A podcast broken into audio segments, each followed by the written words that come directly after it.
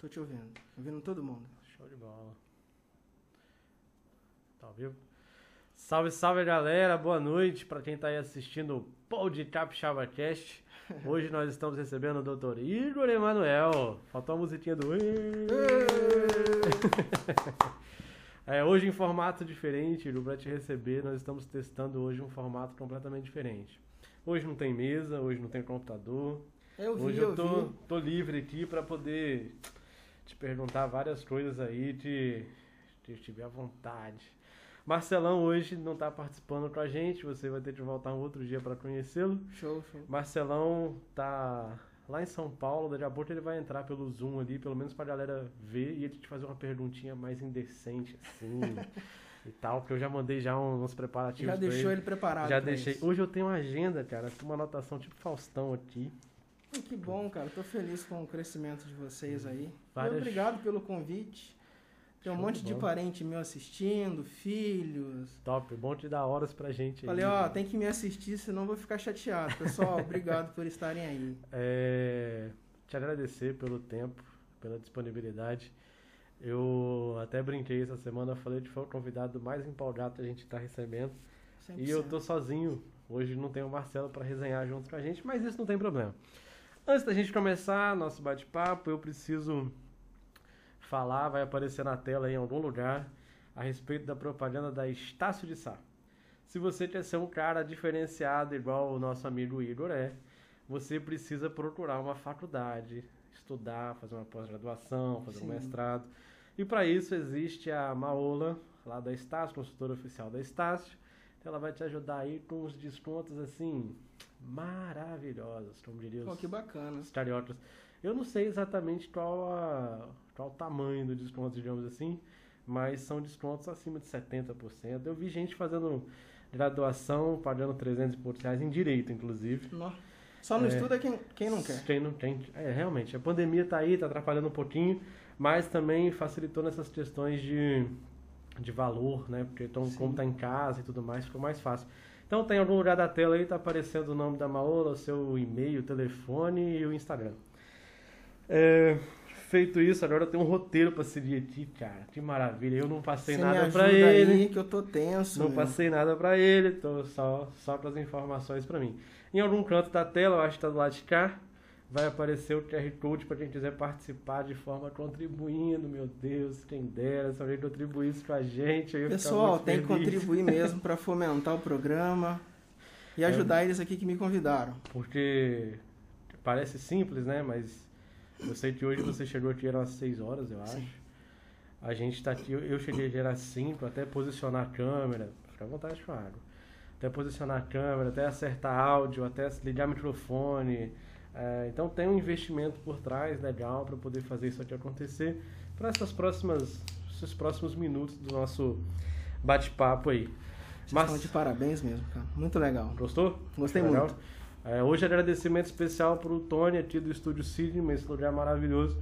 O Tony hoje está dando uma moral pra gente na questão de controle de câmeras, então em alguns momentos você vai ver o Igor, inclusive você não tá naquela câmera ali. Não tô nessa? Não, você tá naquela, nessa Ah, de tá. cá. Eu tô naquela ali e a geralzona pegando nós dois aqui nesse nosso bate-papo. Marcelo, quando ele estiver pronto, Tony, você me dá um toque para poder botar ele aqui. Marcelo tá em São Paulo, foi acompanhar a esposa para fazer um curso. E ele disse que é lá no pessoal do Flow, né? Flow é um Flow podcast, o maior podcast do Brasil. Ele falou que vai lá para poder ver se consegue ou a gente ir ou eles virem aqui. Quem Pô, dera. Que massa. que Eu vou até massa. fazer um recorte dessa Ele parte. volta de lá quando agora? Segunda. Segunda-feira. Ele tá na, tá na área novamente. Mas a gente precisa começar, Vamos lá. né? Podcast, pra quem não sabe, que é um bate-papo, uma conversa super informal. É, E a primeira coisa que eu queria ver contigo, meu irmão, é o seguinte. Precisava que você se apresentasse e contasse um pouquinho da sua história. De onde você veio, onde você tá indo, o que você tá fazendo. Você já me falou ali que você já morou nos quatro estados diferentes. Já, né? já sim. Então, meu nome é Igor Emanuel da Silva Gomes. Sou originalmente mineiro, mas fui criado em Cachoeiro de Itapemirim. Qual cidade de Minas? Ponte Nova, Ponte perto Nova. de Viçosa. Rapaz, minha prima mora lá. Ponte É, Nova? Ponte Nova. Ela casou com um cara de Ponte Nova e mudou pra Ponte Nova. que maneiro. Tem um monte de gente de Ponte Nova assistindo. Então, vocês Mandei procuram- mensagem pros meus primos, ó, me assistem. Procura aí, a- ela faz brigadeiro. Eu esqueci o Instagram dela, perdão, pelo amor de Deus. Mas eu- ela faz brigadeiro Pô, lá, brigadeiro gourmet. boa. Lá em Ponte Eu Nova. tive lá no final do ano, né? A minha família é toda de lá, na verdade. Em 93 eu fui para Cachoeiro, meu pai era maquinista. Aí ele conseguiu uma transferência aqui para o Espírito Santo, a gente chegou em Cachoeiro finalzinho de 93 e eu fiquei em Cachoeiro até finalzinho de 2007, quando eu me formei em Direito na FDCI. Faculdade de fiz, Naquela né? época que só tinha Direito, Pois. Contabilidade, Administração e Letras. E aí começou já lindo, maravilhoso, ganhando dinheiro. top. Não, não, não, não. Já tinha não, gente não, já não. do direito na sua família. Não, ninguém, ninguém. Ninguém? Assim, que eu conheço não. Olha que eu tenho prima beça, mas ninguém do direito. Então, meu ingresso na faculdade de direito foi bem interessante. Assim, foi uma novidade na família. Meu pai me apoiou muito. Foi uma situação bem louca, assim, tipo, a gente tinha que pagar duas mensalidades para eu conseguir entrar no curso. Eu tinha passado no pré-vestibular e tinha que dar uma, duas prestações de entrada. E a gente não tinha esse dinheiro. Aí meu pai me levou lá na escola, na faculdade, isso era num, é, é perto de onde é o hospital evangélico, para quem é de Cachoeiro. Ele chegou comigo lá e falou, Igor, vamos dar um jeito de colocar aqui dentro, vamos assinar o contrato, depois que você já estiver estudando, um seu currículo já vai estar melhor, vai estar lá, estudante de direito, aí você arruma um emprego. E foi o que aconteceu realmente. Ele fez um empréstimo lá com a minha mãe na da casa, não sei nem se da casa existe Não, hoje. quebrou. fechou. Quebrou, né? Inclusive eu trabalho no processo que motivou o fechamento da casa. Pois é, aí eles fizeram um empréstimo. Nessa da casa aí eu consegui pagar essas duas e fui pra dentro. Aí nisso aí, sem dinheiro, mas tentando virar ali, aqueles constrangimentos de tipo, faz chamada e meu nome nunca tava lá, Não tá lá, pendente. sim. Eu acho que hoje em dia não, não acontece mais isso, mas aconteceu muito comigo assim. Cinco anos de batalha Isso- conseguir se formar. 2002, 2003. 2003, eu acho que foi no início de 2003 que eu entrei. Você tem quantos anos, cara? Desculpa, eu te perguntar. 36. isso. 36. É porque eu tenho 31. E quando você saiu da faculdade eu tava entrando, em 2008. Você entrou com quantos anos? 18. 18 Entrei com anos. 17. Então, mais ou menos a mesma faixa. é, O 17, 18, porque eu faço aniversário no final do ano. Eu iniciei 2008, 2008, 1. Acho que foi 2008, 1 que eu comecei. Eu não lembro, é muito tempo. Mas o que eu vejo assim hoje é que é muito difícil formar. Nossa. Difícil formar? Formar, por exemplo, hoje eu faço mestrado. Eu sabia. estudo, faço duas aulas a cada 15 dias e já acho, cansa- já acho cansativo. Pessoal que vai pra faculdade hoje ao vivo, assim, presencial, todo dia, todo dia, todo dia, Ah, todo mas dia. aí Dou muito valor, tá? são fases. Não, são fases, mas naquela É. época a gente tinha mais energia, né? É, o Igor de 17 anos. Nossa, gás com total. Bem menos responsabilidades do que o Igor de 36. Sim, com certeza. Preocupado só que ia pagar a matrícula. Como é que foi essa resenha aí de, de continuação na, na, na, na faculdade? Então, eu consegui pagar essa matrícula aí, chegou o primeiro semestre, estava tudo atrasado. Aí não tinha muito o que fazer, eu ia perder o contrato, ia sair, ou tinha como parcelar, que as faculdades sempre parcelam, Sim, dão um jeito. sim. Aí o meu amigo Robson, que deve estar assistindo aqui agora, falou assim, Igor, vamos dar um jeito nisso aí, vamos parcelar isso lá no cheque. No cheque mesmo, a faculdade aceitou. Ele me levou na casa de um cara chamado Eli, um grande amigo. Não conhecia esse Eli, a gente conversou lá, ele falou, ó, vou te emprestar esses cheques aqui. Foram seis cheques. Depois disso aí eu dei esses cheques, comecei a pagar. Aí eu consegui trabalhar e comecei a organizar isso aí, porque saiu o financiamento pelo FIES. Ah, eu nunca consegui pagar 100% da faculdade, mas era pelo FIES. O FIES cobria 80% e os 20% eu tinha que dar conta, trabalhando com outras coisas e tal, até que cheguei no finalzinho E ali ele tava sobrevivente. atuando em que nessa época? Você tava fazendo estágio, cartório, onde você tava? Não, não, na verdade, quando eu entrei na faculdade, eu não me lembro qual que é a época direitinho, mas já cheguei a vender carteira de habilitação. Quando eu falo isso, o pessoal pensa, ah, você vendia carteira a um criminoso? Não, Quer comprar carteira, gente? Liga pro Igor. não, não era assim. Naquela época, foi 2002, como é que funcionava? Nem todo mundo tinha carteira de habilitação, mas gerou aquele boom de todo mundo querer tirar a carteira. E a empresa que eu trabalhava lá em Cachoeiro chamava Balardino. Ela contratava pessoas para procurar a gente na empresa. Ó, estamos com uma proposta aqui para você tirar sua carteira e tal. Eu era um desses Ah, 17 vendedores ali bacana. em Cachoeiro. Eu não sabia que existia um promotor de vendas de carteira de Tinha. motorista. Hoje em dia já não tem, né? Tá Não todo. existe, é uma profissão que ficou, ficou pra trás. Engraçado você falar isso, a gente vai falar um pouquinho de política hoje. E 2002 foi o final do Fernando Henrique e início do governo Início do PT Lula. do Lula. E você já me disse que você gosta bastante dele, né? Então a gente vai falar Não, um não pouco. falei isso não. não... A gente vai falar um pouco a Rapaz, o respeito cara de... quer confusão. A gente vai falar um pouco a respeito disso também. E aí, cara, você vê então, formou, com essa dificuldade toda? Então, durante todo o tempo da faculdade, depois que eu saí da Balardino, que eu parei de vender carteira, eu comecei a trabalhar com mármore e granito. Trabalhei a vida inteira numa empresa só, trabalhei 10 anos com isso. E o maior tempo que eu fiquei dentro de empresa de granito foi com a Paradigma Granitos. É lá de Cachoeiro. O dono da empresa chama Valdeir, é uma pessoa que eu aprendi muito. Foi o tempo todo assim, trabalhando. Foi nessa empresa que eu aprendi muito. Aprendi a trabalhar, aprendi a lidar com o ser humano, aprendi a obedecer, aprendi a, como diria meu antigo patrão, tem que aprender a comer um saco de sal. Uhum. Foi assim que eu cheguei até o final da faculdade. Quando eu concluí a faculdade, já estava muito envolvido com granito e estava muito cansado também, né? A faculdade cansa a gente. Eu não via, assim, perspectiva para mim na área. Do direito, né? No direito. Eu não tinha muita noção, assim, do que eu poderia fazer com o curso de direito. Como eu trabalhava muito, eu não tinha aquele pique, assim, ah, vou fazer um concurso público. Eu nunca fiz. Nunca deu para mim essa. Aí eu falei, eu vou continuar vendendo granito. Meus amigos vendiam, tava todo mundo bem. E fui, na, um dia depois da minha formatura, salvo engano, foi em 17 de dezembro 17 de dezembro teve a, o dia da formatura, aquela festa bacana, uma época que tinha festa mesmo, era uhum. muito legal. No outro dia eu tava pegando um avião para Porto Velho. Rondônia. Consegui uma transferência, uma transferência pela mesma empresa para vender granito lá por Porto Velho. Sim. Fiquei lá uns seis meses, conheci talvez um dos melhores amigos da minha vida, assim, a galera de lá é muito bacana. Eu tenho muito orgulho de falar conheço, que eu morei lá. Não conheço Porto Velho ainda. É muito é bacana. É, outra, é outro país, é outro universo, assim, é totalmente Rondônia, diferente. Né? Eu Rondônia. falei Rondônia mas não tenho certeza. É um, é um estado totalmente diferente. Só que para mim foi muito bom, tava com 23 anos, conhecer outra cultura. Não é como você sair de Vitória e ali no Rio, é outro, não. é outra vibe.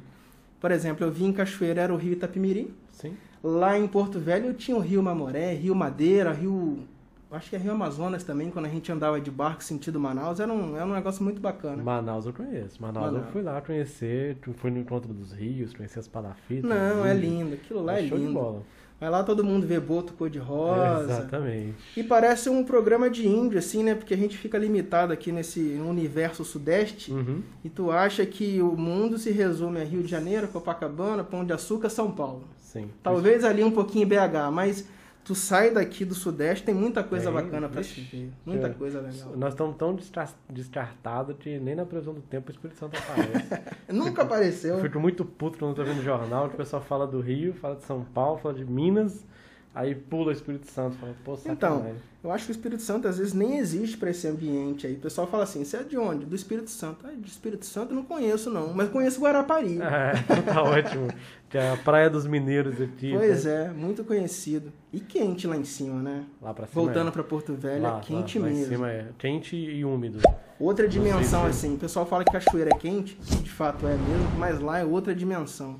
Eu sou um cara que me considero assim, que sinto bastante frio, Lá em Porto Velho, quando eu saía para trabalhar 6 horas da manhã, eu saía de moto, sem camisa, a gente chegava na firma, tinha uns 20 peões lá e eu era um desses. A gente ligava o ar-condicionado da, da firma assim e depois saía.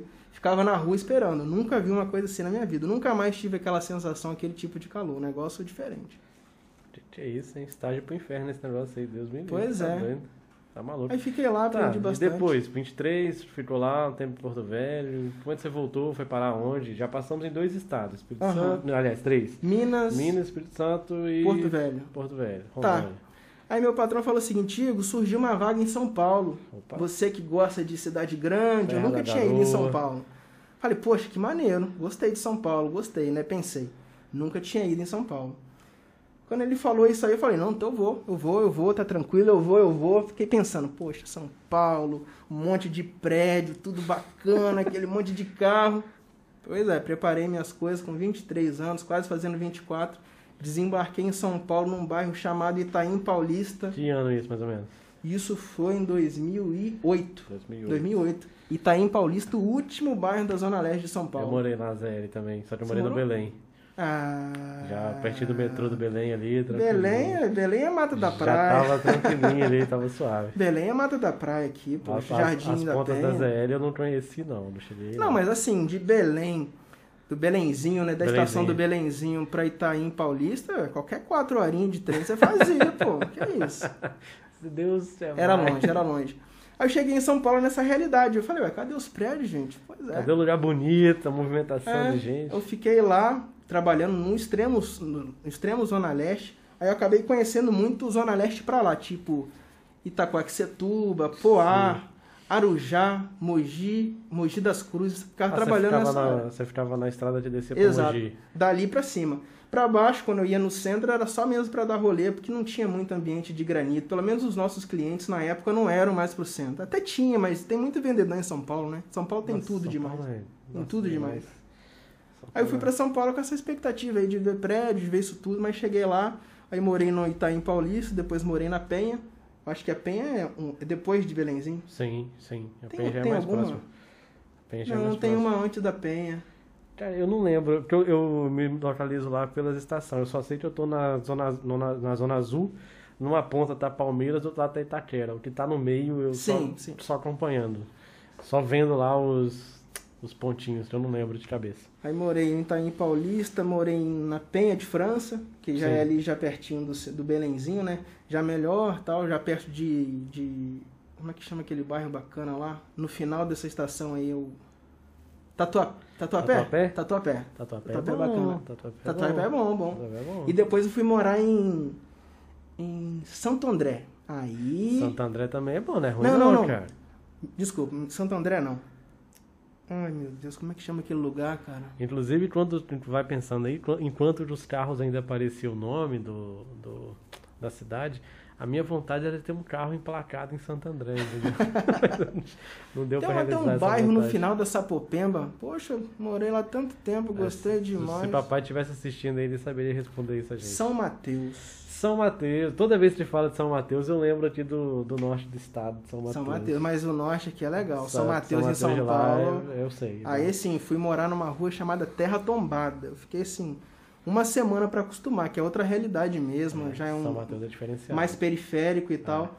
Mas eu gostei também, Isso dessa. tudo ainda vendendo granito. Sempre vendendo granito, sempre vendendo Show de granito. bola. E depois volta pro Espírito Santo em que momento, cara? Você largou essa empresa e volta pra cá? e o Então, eu achei que eu tava ganhando dinheiro em São Paulo, Sim. vendendo chapa, né? Porque assim, eu vendia chapa em Cachoeiro. Chapa é aquele corta, faz o polimento e manda. retinho. Exato. A gente vendia aquilo para São Paulo. E dava muita dor de cabeça realmente, porque uma carga daquela, sei lá, custa 60, 70 mil reais. E a forma de pagamento disso é no cheque. Nossa. Você imagina se a gente não consegue comprar uma televisão no cheque hoje, você fazia uma carga de 60 mil, de 70 e Marcelo- botava na, na, na firma do cara, Se o entendeu? Marcelo tivesse aqui, ele ia adorar isso aí, porque ele é dono de uma transportadora.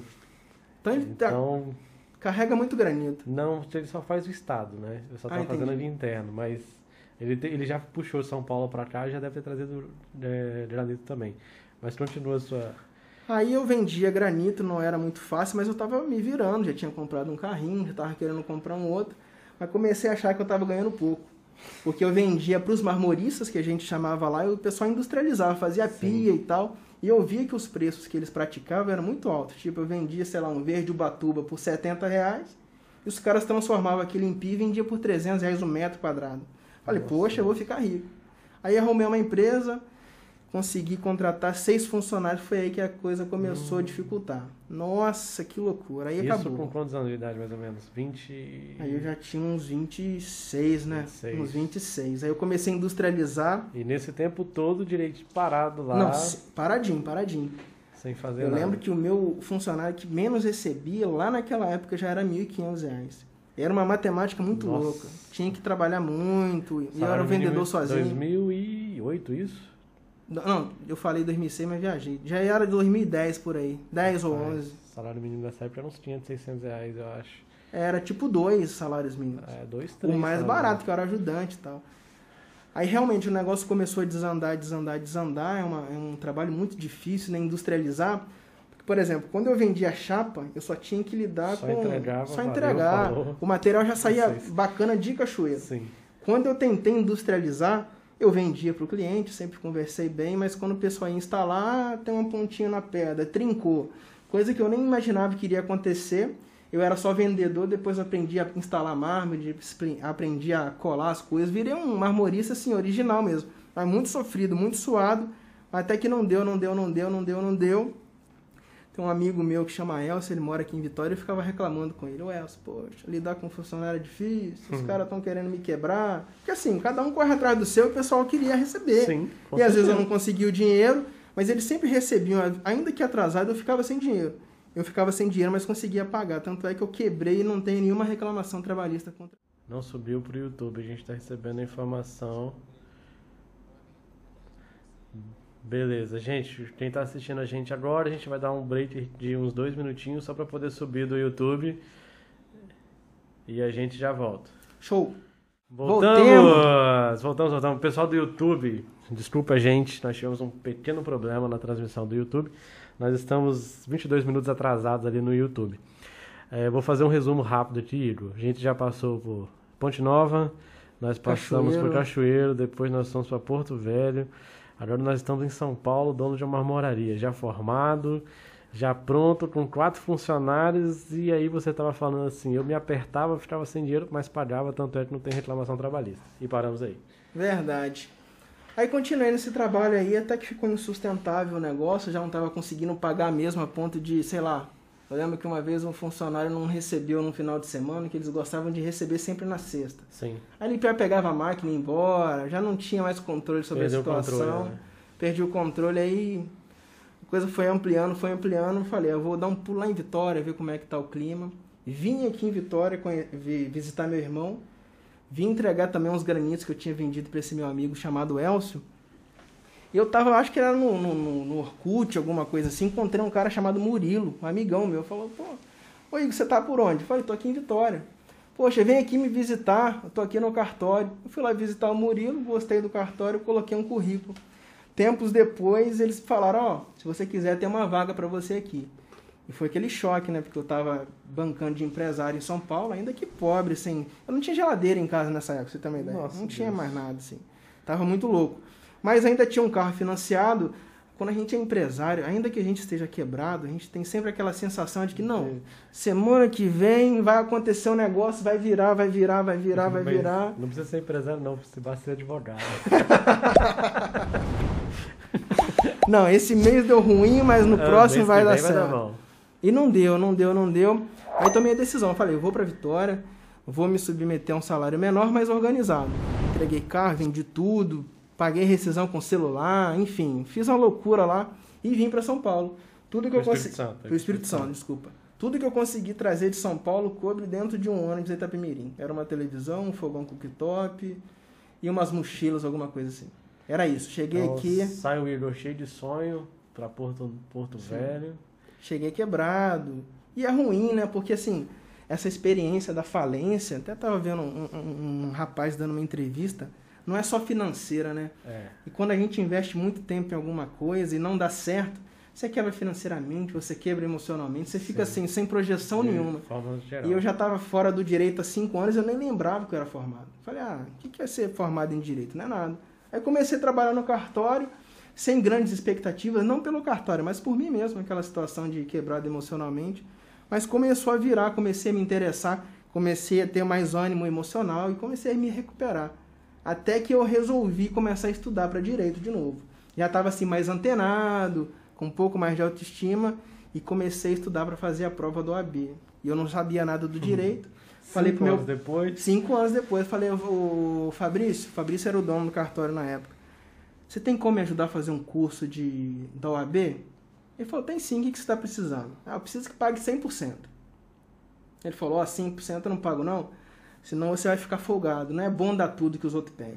Eu vou fazer o seguinte, vou te dar metade para você se esforçar com a outra metade. E foi assim que aconteceu, eu entrei para fazer cursinho lá na Damásio e não tenho assim, não tenho vergonha de dizer não, as pessoas me, me reconhecem hoje como advogado, mas eu sou um advogado hoje em 2021 que desci aquela ladeira lá da Faesa umas cinco vezes, entendeu? Umas quatro delas Pra chorando passar pra passar na- na, prova da. B. Eu fiz a prova da B cinco Cara, vezes. mas a nossa história não é, nesse quesito não, não é diferente, não. Eu cheguei a pensar em desistir. É. Porque você vai lá, faz uma vez, aí você sai confiante, pá, passei, passei. Aí não passou. Aí você É, vai de novo, cara. pô, não passei. Aí você começa a sentir a pressão externa, né? Tem Todo externa. mundo te. Na primeira prova você fala pra todo mundo que fez. A Segunda. Você já dá uma bateada. e é meio que igual bingo, né? Tipo, só faltou uma pedrinha. Sempre assim, Sim. não que é um negócio assim, ah, precisava Mas de Eu 50. não sei se aconteceu com você. Pra mim, o mais doído foi quando eu finalmente venci a primeira fase. É a mais difícil. É eu mais venci difícil. a primeira fase, fui pra segunda, é, fiz a prova, saí de lá falei, meu, fechei essa prova, cara. Nossa, não, tudo que eu estudei tava lá, cara. Fechei essa prova. Saiu a correção, ficou faltando 0.5 para poder passar. Aí você fica tentando. Nossa. Ah, vai cancelar, vai anular a questão. E então... aí eu fiquei mal, mas eu fiquei mal, mal, com força mesmo. Eu fiquei tão mal que eu perdi a data de inscrição para repescagem. Aí ah, então é, então é recente. Foi mais recente. Na minha época eu não tinha repescagem, não. Acho que tinha na última eu que eu fiz. Lembro, eu não lembro que ano exatamente, mas foi a última prova que eu fiz. Ela, eu acho que a primeira, primeira, primeira repescagem, eu perdi a primeira repescagem. Era novidade ainda. Uhum. E aí eu lembro que eu fiz a, a primeira fase, não passei. E eu fui ver a inscrição no, no segundo. Ô, Tony, tá tendo retorno de algum áudio aqui. Eu não sei o que, que é. É, eu acho que algum telefone tá, tá pegando aqui. É, e aí eu, eu perdi, eu vi no, tipo assim, eu vi na segunda-feira de manhã e o prazo tinha terminado no domingo à noite. Ah, é muito triste, cara. Cara, Nossa quando eu lembrei que tinha que estudar tudo de novo pra primeira fase, tudo outra vez, falei, meu Deus, eu não nasci pra isso não, cara. Eu vou desistir disso. Eu também achei. Eu tinha duas pessoas que sempre me incentivaram, assim. Várias pessoas me incentivavam de diversas maneiras, né? mas eu conhecia, eu morava na casa de um, de um cara que era advogado, o nome dele chamava Natanael Rezende. Uhum. Toda vez que eu ia fazer prova, eu passava assim na escada dele e falava, ó, faz até passar. Não faz para passar não, faz até passar. Eu também me recordo de um amigo chamado Camargo Silvares, hoje ele dá aula na, na Doctor. Ah, é o Alex, pô, estudou junto comigo. É mesmo? O Alex foi isso. O Alex, o Alex tem uma história bacana. O Alex ele estava junto comigo, ele foi meu chefe num, num negócio chamado é, LC Marcon Advogados, ele era chefe de carteira de cobrança. E eu trabalhava na época de telemarketing e ele Cara, era meu chefe. contar uma história louca entre eu e o Camargo. Pode falar. E aí eu lembro que ele largou tudo. Não sei o que deu na cabeça dele. Ele largou tudo, vendeu o carro. Eu lembro que ele tinha um Fox preto com a placa Fox. Ele tinha vindo de, de São Paulo pra cá. Ah, essa parte eu não sabia da história e dele. ele largou tudo. Ele, a mulher e uma filha, cara. Eu lembro ele da faculdade. Ele virou estagiário da, da Docton Trabalhava ele e um outro cara chamado André, que já era estagiário há mais tempo. Acho que o André é sócio dele até hoje, não? Não sei, cara. Eu não, não sei. Que eles colocam sobrenome. Eu nunca conheci o André, mas sempre ouvi falar dele. Eu sei que o Alex passou na prova da B primeiro do que o André. Ele passou, ele foi contratado primeiro como advogado na DOT. E depois ele pegou uma cadeira. E no início, eu lembro que eu tinha contato ainda com a Priscila, que trabalhava lá. No início, ele reclamava da faculdade, o pessoal da faculdade reclamava dele, e agora ele virou um Não, cara, tá monstro, tá gigante, tá gigante. Um monstro de professor. Mas assim, a, a, a, vida é sofrida, mas tem umas histórias bacanas. Por exemplo, olha só como é que eu conheci o Camargo. Eu tava fazendo um cursinho pro AB na, na Damásio, Sim. e eu morava em Anguetá. Uhum. E assim, o curso acabava 10, 10 e meia.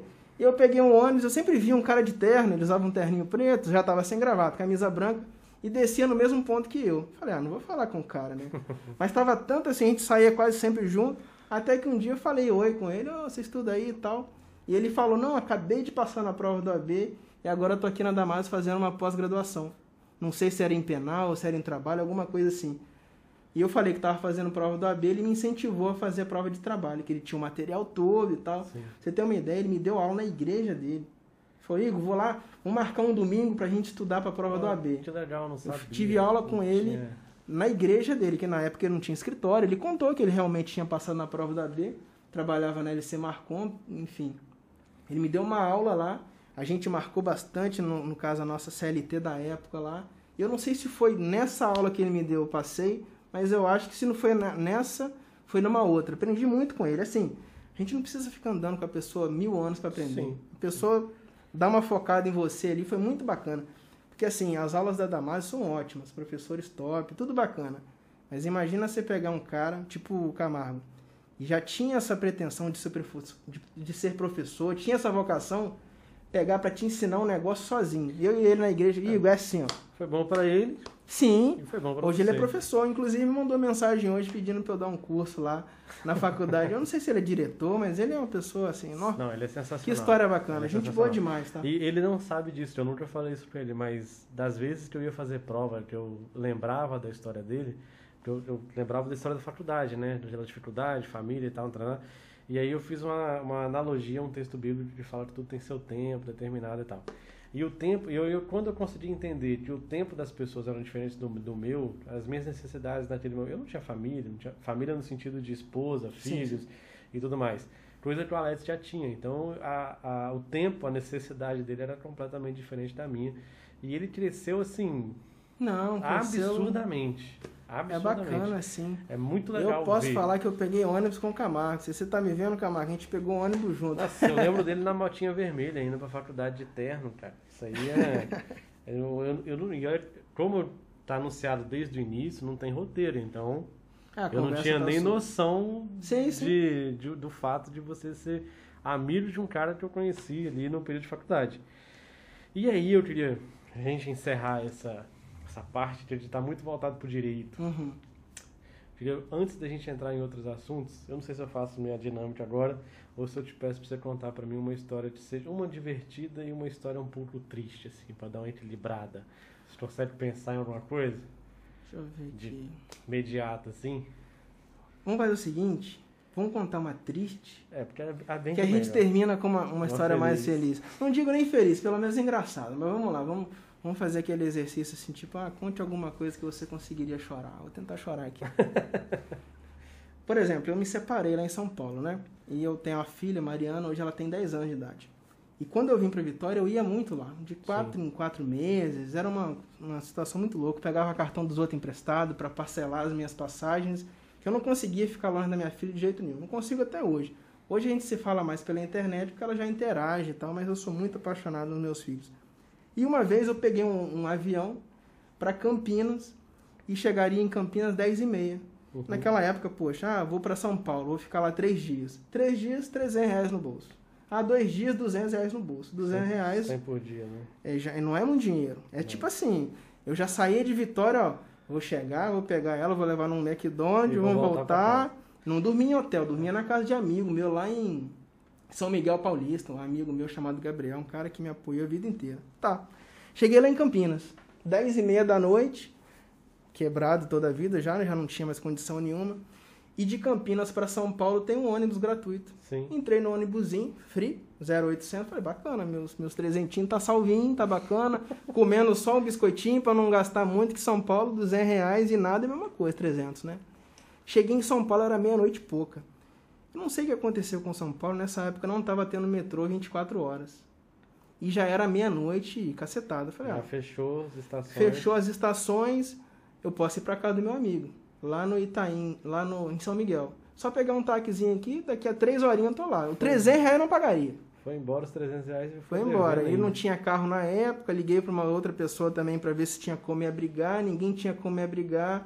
Eu tava lá no metrô da Barra Funda. E o Nossa. tempo foi passando, foi passando, foi passando.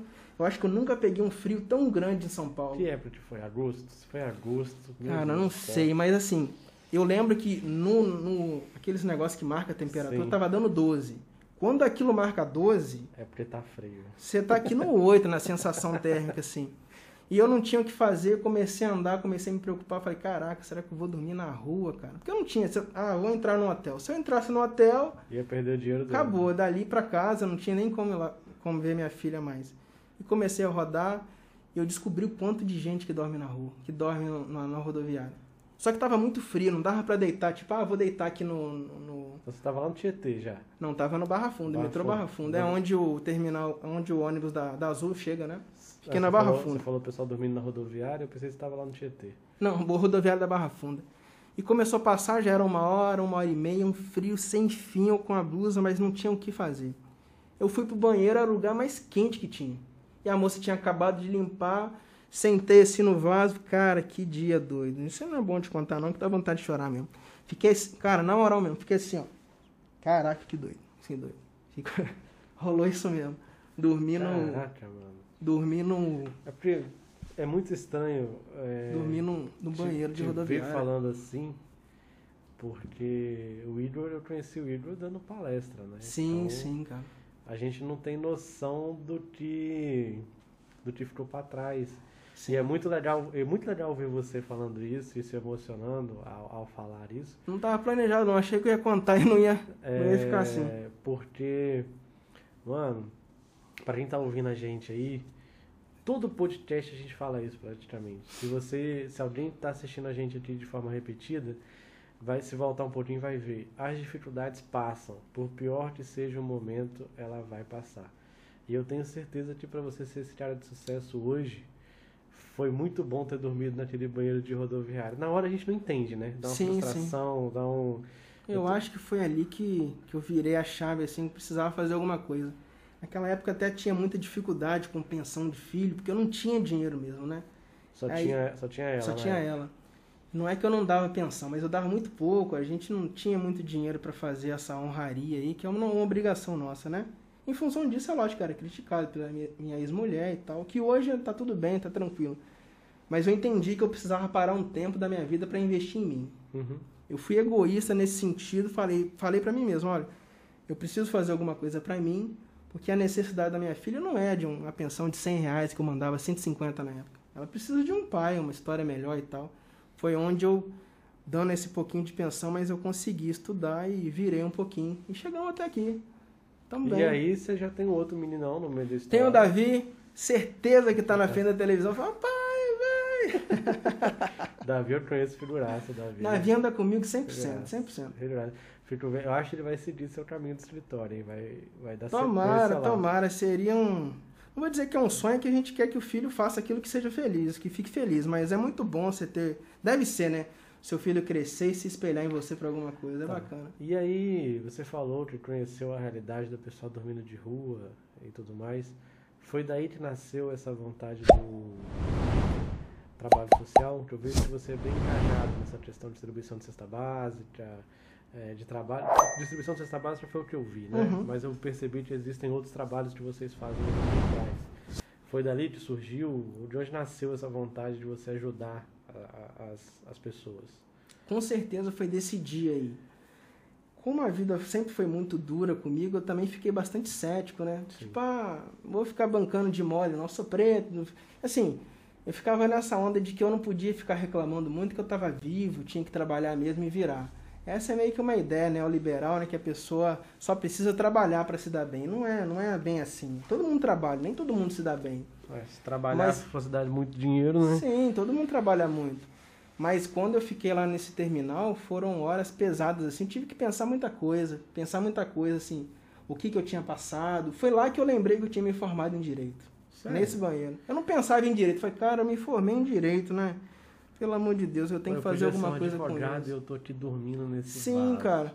É um negócio muito doido. Pra nossa realidade hoje, falar que você vai entrar no hotel pra visitar uma filha, ficar um dia ou dois, não é um negócio assim absurdo. Agora, você ter que dormir num banheiro porque você não tem o que fazer. Não tem assim, ah. E olha que eu morei em São Paulo cinco anos. Digo que você não tinha nenhum amigo que podia te buscar. Eu tinha amigo, mas ninguém que podia me buscar. São Paulo, poxa, Não para. não para, mas a barra funda do meu amigo mais próximo, que era lá em São Miguel. Se eu falasse assim, ó, vou te dar 100 reais de gasolina. Se eu desse Não- 100 pra ele, acabou. Não acabou. pagava também. Não pagava, não tinha condição. E eu não ia falar pra ele, ó, se você não vir me buscar, eu vou dormir na rua.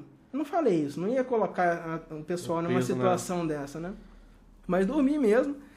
Eu cheguei a cochilar, mas o banheiro estava limpo, era um banheiro de rodoviária mesmo. Fiquei lá no frio, frio, frio. Pensei muita coisa e eu comecei a perceber não a quantidade de gente que não tem dinheiro, que é pobre.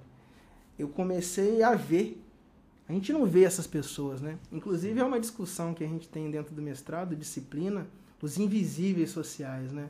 A gente não vê quem está passando fome. Para nossa realidade aqui, onde a gente vai, vai sair daqui, vai para uma cama qualquer, vai para um lugar quentinho, a gente não sabe quem é que está numa marquise aí, entendeu? Nossa a gente bolha, sabe, né? mas não, não tá ali. É a tal da empatia, né? Então eu passei por aquilo. Ainda que eu não tivesse assim rapado de tudo, mas tem gente que não passa um dia dentro de um banheiro. Tem gente que passa uma vida dentro de um na rua, né? E São Paulo isso se agrava muito. Eu acho que dormir numa marquise de Vitória é diferente do que de São Paulo. Completamente diferente. São Paulo é uma cidade muito fria, em todos os sentidos. Muito louco. Sim, sim. O pessoal. Engraçado isso, porque é, é um lugar fácil de fazer amigo. Sim. Só que se você também não conversar com ninguém, Sim, sim. o pessoal passa por cima de você e nem te enxerga. Eles são muito animados lá, né? Tipo, ah, lá é balada de segunda a segunda, Segunda o pessoal segunda. acaba uma festa numa sexta-feira e trabalha no outro No dia. outro Lá dia, tem que ter muita energia. Eu É. tinha, né? Morava lá. Mas ao mesmo tempo que é isso, é muito frio, muito, muito louco isso aí. E essa visão que eu tive dessa, dessa rodoviária aí me fomentou, assim, para pensar em outras coisas, mas eu não tinha como fazer. Não tinha como fazer. Até, sei lá, tem tempo que eu fico pensando, poxa, eu tinha que fazer alguma coisa. Eu não sou rico, não sou nada, mas eu fiquei, fiquei melhor, já consigo comer e beber nas horas certas, entendeu? Isso é importante já. Já consigo pagar minha pensãozinha, tudo certinho, já não tenho problema com isso.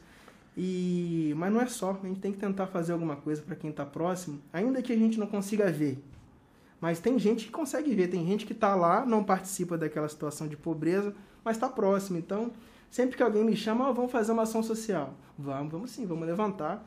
Eu tenho um grupo de amigos aí que se eu ligar assim, ó, vou precisar de X cestas básicas. O pessoal nem pergunta para que que é, já sabem que vai ser alguma coisa bacana que tem que ser feito. Isso é importante, não quer dizer que você tem que ir lá pra rua. Mas se você botar um dinheiro, dar uma cesta básica, ou mesmo pra gente que, é, que tem fé, você tá orando, eu acho que já é válido já, entendeu? Já é, com certeza. De uma participação que seja na edição de um vídeo, numa foto, Sim. numa, numa imagem, numa arte. No, no que você Sim, puder fotografia, a nossa fotógrafa Pauline vai cobrir nossos eventos sociais, o Rony também, pessoal tudo voluntário.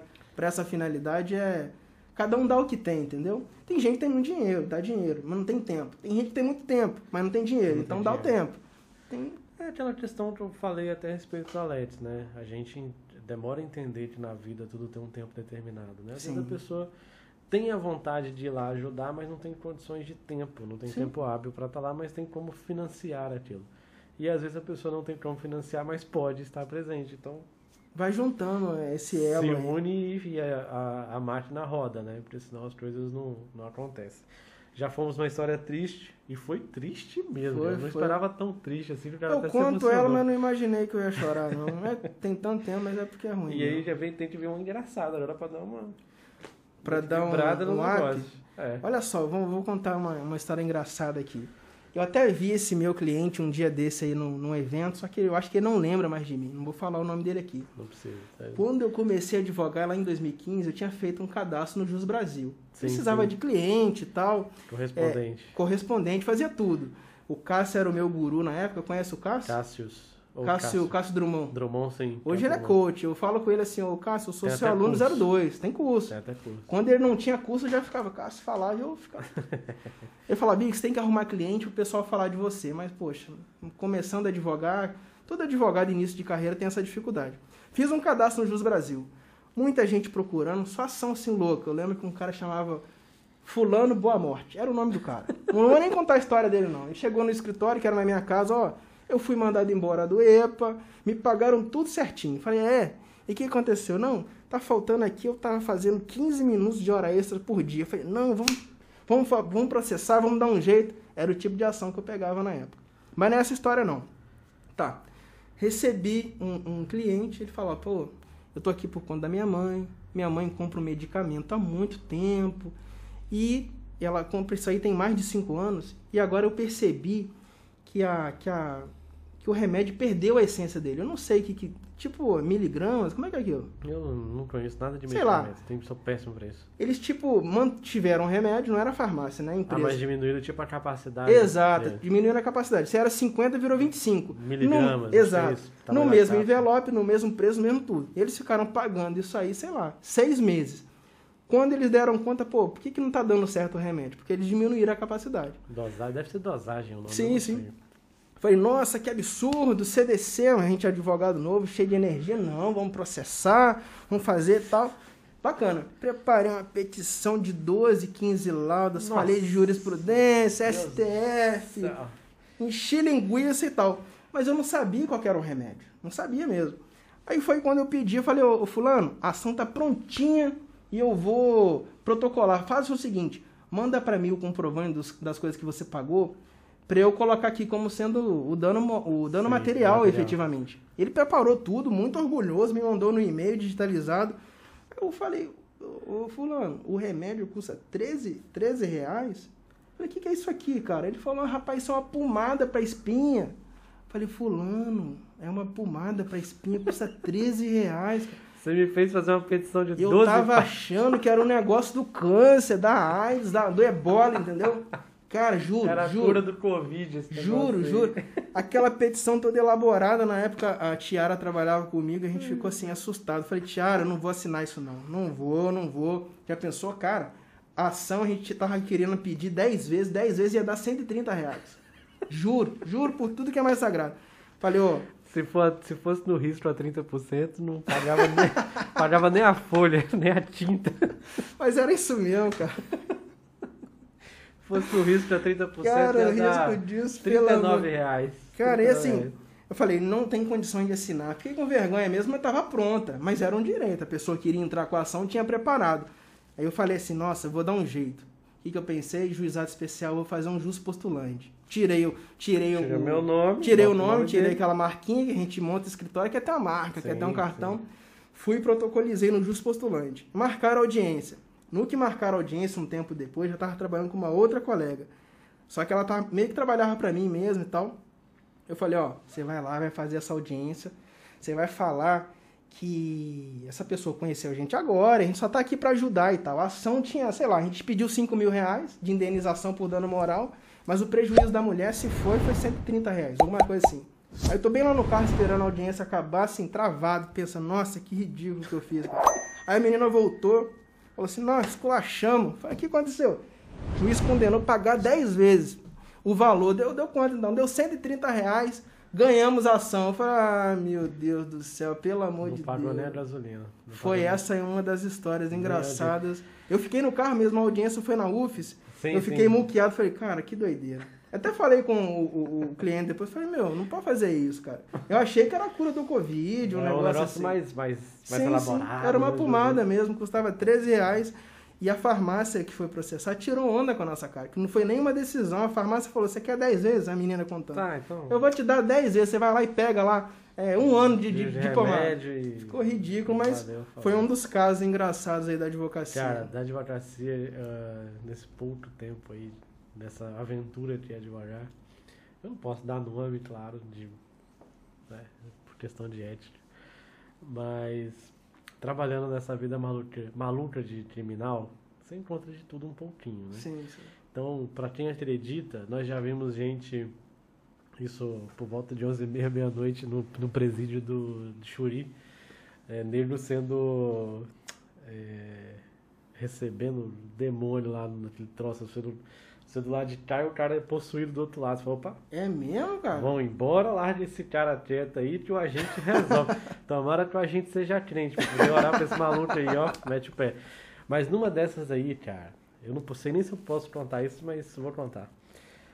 É um cara devendo a gente, precisava pagar, e todo mês ele mandava uma mensagem assim, ó, esse você deve, você sabe como é que é isso. É, eu não faço mais penal, mas o penal Não- tem que ter esse, esse, esse, esse estômago de ferro aí. Não, não é, mesmo. nem, não é nem a questão do penal, tô falando, você sabe que é isso, quando você tá lá começando, que o cara te manda assim, ó Igor, esse mês não deu pra te pagar não, mas mês Ah, que vem eu, eu acerto com você, tá? Pode continuar nessa. trabalhando, aí É. você vai. E era nessa, ó, esse mês não deu não, porque é, eu tive um problema, minha moto estragou, não sei o que, não deu. Ó, esse mês minha mãe precisou de uma pomada, não deu. Eu, eu já tinha desistido daquilo, tinha deixado pra lá. Eu falei, ah, a gente não vai receber isso mesmo, então deixa isso pra lá, a gente vai parar, o processo já terminou mesmo, então deixa quieto. É, até que um dia, até que um mês, foi o último mês que ele entrou em contato com a gente. Eu não sei se ele soube que tanta gente riu disso, se tanta gente criou essa situação dentro do escritório, mas nunca mais ele falou com ninguém. Ele mandou uma mensagem pro Vicente, falou assim: Ah, esse mês eu não vou poder pagar porque eu estou impossibilitado de trabalhar porque eu tive um abscesso na bunda. Ele falou isso. Ele não só falou, como ele mandou uma foto da bunda dele com, Tá com louco, furúnculo cara. lá. Nossa. Aí o Vicente, indignado, mandou aquilo no grupo do escritório. Gente, cara, a gente passou mal de com esse negócio. Ai, Hoje, eu não posso falar o nome do cidadão que fez isso, mas na, no dia ali, cara, parecia tão absurdo aquilo. Tão absurdo. Isso daí, outra, outra coisinha que a gente recebeu uma vez no escritório, de você falar assim, pô, eu vim aqui, precisava cobrar isso, tal, para lá, para lá. Aí você tá ali analisando, de repente você olha e fala, é, não tem jeito não, vamos ter que executar. Pelo amor de Deus, eu queria só receber meu isso, dinheiro, isso. cara. o pessoal acha que a gente vai matar, né? Rapaz, eu não sei se ela tá me assistindo, não, mas eu falei assim, ó, se você não me pagar, eu vou te executar. Executar. Você tá me ameaçando? Não, senhora. Executar um procedimento, um processo civil. Não, você vai me matar, você tá me ameaçando. Falei, não é isso. Não pode falar essa palavra, não. É melhor Não. falar assim, vou te cobrar Vou na te justiça. cobrar na justiça, é falar de melhor. executar. E vergonha audiência. Conta uma aí. Já Vergonha passou em vergonha em audiência? Cara, vergonha audiência, deixa eu ver se eu, deixa eu lembrar aqui, vergonha audiência. Deve ter passado, eu não tô lembrando aqui agora Eu de lembro imediato. de umas assim, é coisa pequena, tipo, começando a advogar, fazendo uma audiência. O advogado da parte contrária falando, falando, tentando me quebrar e me quebrando mesmo. Falei, excelência, eu protesto. Pronto. Doutor, você protesta o quê? Só protesto mesmo. Eu queria só que ele parasse de falar um pouquinho aí, porque eu não tava Só protesto mais. mesmo. Eu não sei o que, que é isso na época ainda, eu não sabia. Uma vez fui fazer uma audiência trabalhista, foi acabando a audiência, a juíza falou assim, Cinedi, doutor? Eu falei, Cinedi, Cinedi, Cinedi. Acabou a audiência, eu falei, o que, que é Cinedi, gente? Cinedi, deixa eu dar uma olhada rapidinho de Cinedi. Você imita alguém, cara? Não, não, Não? imito, cara, não sei. É, porque eu ia falar da voz do Anderson Silva, mas eu deixei um tópico aqui de imitação, mas completamente aleatório mesmo pra perguntar. É, o pessoal fala que eu tenho a voz parecida e eu tô tentando engrossar minha voz pra ficar mais... Não é postado. Mas você acha que parece mesmo? Um pouquinho. Lá longe, assim. Você já percebeu que eu acho que o brasileiro ele fala num tom um pouco mais alto, mais agudo? Os americanos, quando eles vão falar, tipo, pô, sei lá o que, sei lá o que. sei lá. Já viu a voz dos caras? Tipo, tô dando uma entrevista aqui pra você. Não, eu tal. nunca vi um. Nunca prestei atenção nisso. Vou, vou passar. Pode prestar atenção, ninguém fala assim, ah, essa vozinha nossa de, De. Não, não tem, realmente não. de feira, não. A gente não daria certo fazendo cinema Será? americano, não. Ameaçando alguém. Pô, você, você. Vou te executar! Tá, cara, eu vi uma pergunta que você lançou lá, uma caixinha de pergunta no Instagram. Uma das coisas que você colocou, seu estilo, você acha que seu estilo influencia alguém? Meias, aquele cara que vai no spa pra poder fazer o rosto, cortar o cabelo, sapatos coloridos, tênis coloridos. Eu não sei dizer se isso influencia, assim, mas talvez seja um exemplo. Eu acho que a advocacia mudou muito, assim, em termos de, dessa formalidade, né? Eu já fui muito cobrado por meia mesmo. Hoje a gente brinca com meia, mas eu já tive situação de, tipo, ah, o cara tá com essa meia pra aparecer. Coisa real, entendeu? Real mesmo. Só que, assim, quanto menos expressão você tem profissional, tudo te atinge. Tudo Tipo, é, ah, se você é um advogadinho pequenininho, não é que tem maior e tem, tem menor, mas tem um momento da sua vida que você tá aqui embaixo. Quando você tá aqui embaixo, o pessoal fala da sua meia, fala do seu terno que passou, da sua gravata, do seu cabelo tá maior, tinha um cabelo maior, fala de tudo. Depois que eu consegui me solidificar na advocacia, aí, por exemplo, eu meio que parei de andar de terno, você acredita? Tipo, antigamente, não, tem que andar de terno para os outros saberem que eu sou advogado. Sim. Hoje não. Hoje a pessoa vai no escritório, procurar, vai me procurar, eu tô de calçadinho, de sapato, de tênis colorido também não gosto de apelar, não. Mas tô de calçadinhos, camisa social e eu ligo, entendeu? Não. Que já é uma indicação. Consegui construir isso ao longo desses últimos 5, Isso- 6 anos. Isso né? aí a gente se parece bastante. Terno só em audiência. Sim. Não coisa- depende disso, né? Não. É bom, eu acho até bacana. Eu tava com um planejamento de começar a andar de terno, mas não me prejudicou, entendeu? Tipo, ah, tem gente que talvez tenha o cliente mais formal. Que é chegar no escritório e encontrar o cara aqui. Bacana, não tem problema. Gostaria, mas o meu público, pelo É, menos, não, mas é um- demanda é um, ainda. público diferente. Isso aí não. Acho que o cara que, que quer ser atendido pelo padrão Nelson Williams, né? é Sim, sim, sim. Tal, ele vai procurar lá. E o outro que tá mais tranquilo. Graças a Deus tem, Tem, tem, tem esse mercado pra todo mundo aí. Tá, tá de Pode boa. ser que influencie essa liberdade, tá? Ah, tem que ser advogado fechado? Ah, não, conheço um advogado que é mais tranquilo, usa meia colorida e nem por isso deixou de ser. De, de, de- é, mas eu acho também que com o tempo, né, as coisas mudaram um pouco. Eu acho que as pessoas estão mais tranquilas com relação a isso. Ah, Também tá chato também um pouco as coisas, né? Então, é, às vezes é meio homofobia falar um pouco da sua meia aí. Não sei. Não sei. É, hoje em dia não pode falar de não nada. pode falar né? de nada. De Ah, o ninguém. tênis é colorido. O que, que você está querendo dizer com isso, cara? O que, que você está insinuando? Eu não É. tenho muito essas coisas, não, mas se é que existe alguma possibilidade de influência, eu não, não sei diretamente, mas a minha. Se, não é uma intenção, é como eu gosto de andar mesmo, mas se pudesse influenciar, que seja para liberdade. Ah, de bola. liberdade. E diante desse quadro todo aí, você enfrentou problemas com racismo, problemas com preconceito, de forma geral, não sei, se algum outro tipo de preconceito? Olha só, o, o- o racismo ele existe, né? Só que a legislação, na minha opinião, meio que abrandou isso, porque o racismo é um crime e é um crime que não tem como ser punido. Sim. Como é que você pune o racismo? Se você fala assim, ó, Igor, você é macaco, não tem como te prender por isso. Isso é injúria racial. Até tem pena, mas não é a mesma coisa. Prende ali, paga uma fiança e solta. Então, é, é, eu, eu sinto o racismo assim. É muito velado. Você sabe que determinados ambientes você não é bem quisto, você não é bem aceito, você vai tentando penetrar em algumas camadas da sociedade e às vezes o pessoal resiste. Eu, quando eu comecei a advogar, ou antes de advogar, eu sentia menos isso. Porque talvez é porque eu, sei lá, morava em Anguetá, a galera era minha tal.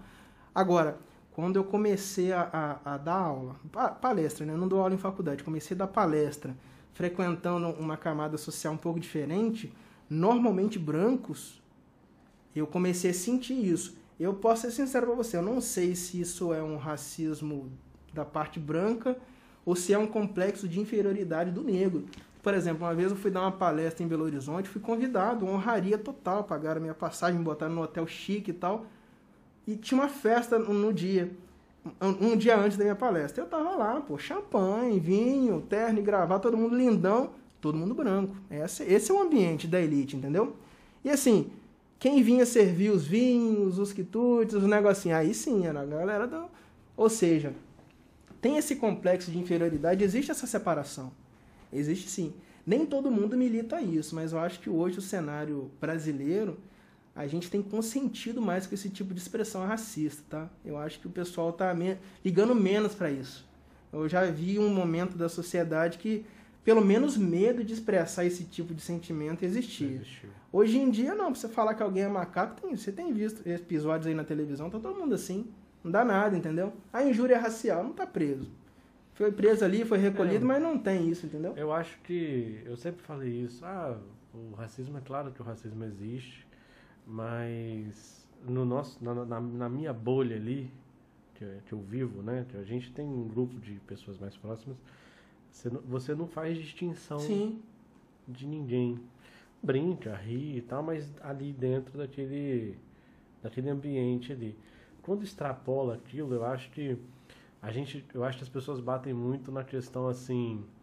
É, ele não vai ser contratado nesse emprego pela questão da cor. Ele não vai ser bem visto entrando, correndo na rua de noite por causa da questão da sim, cor. Sim. E esquece do resto, né? Que é, às vezes você deixa, às vezes, algumas pessoas deixam, às vezes, fazer uma amizade, alguma coisa, por bobeira, ou não faz parte daquele, daquele convívio ali, ou tem preconceitos criados por outros motivos, enfim.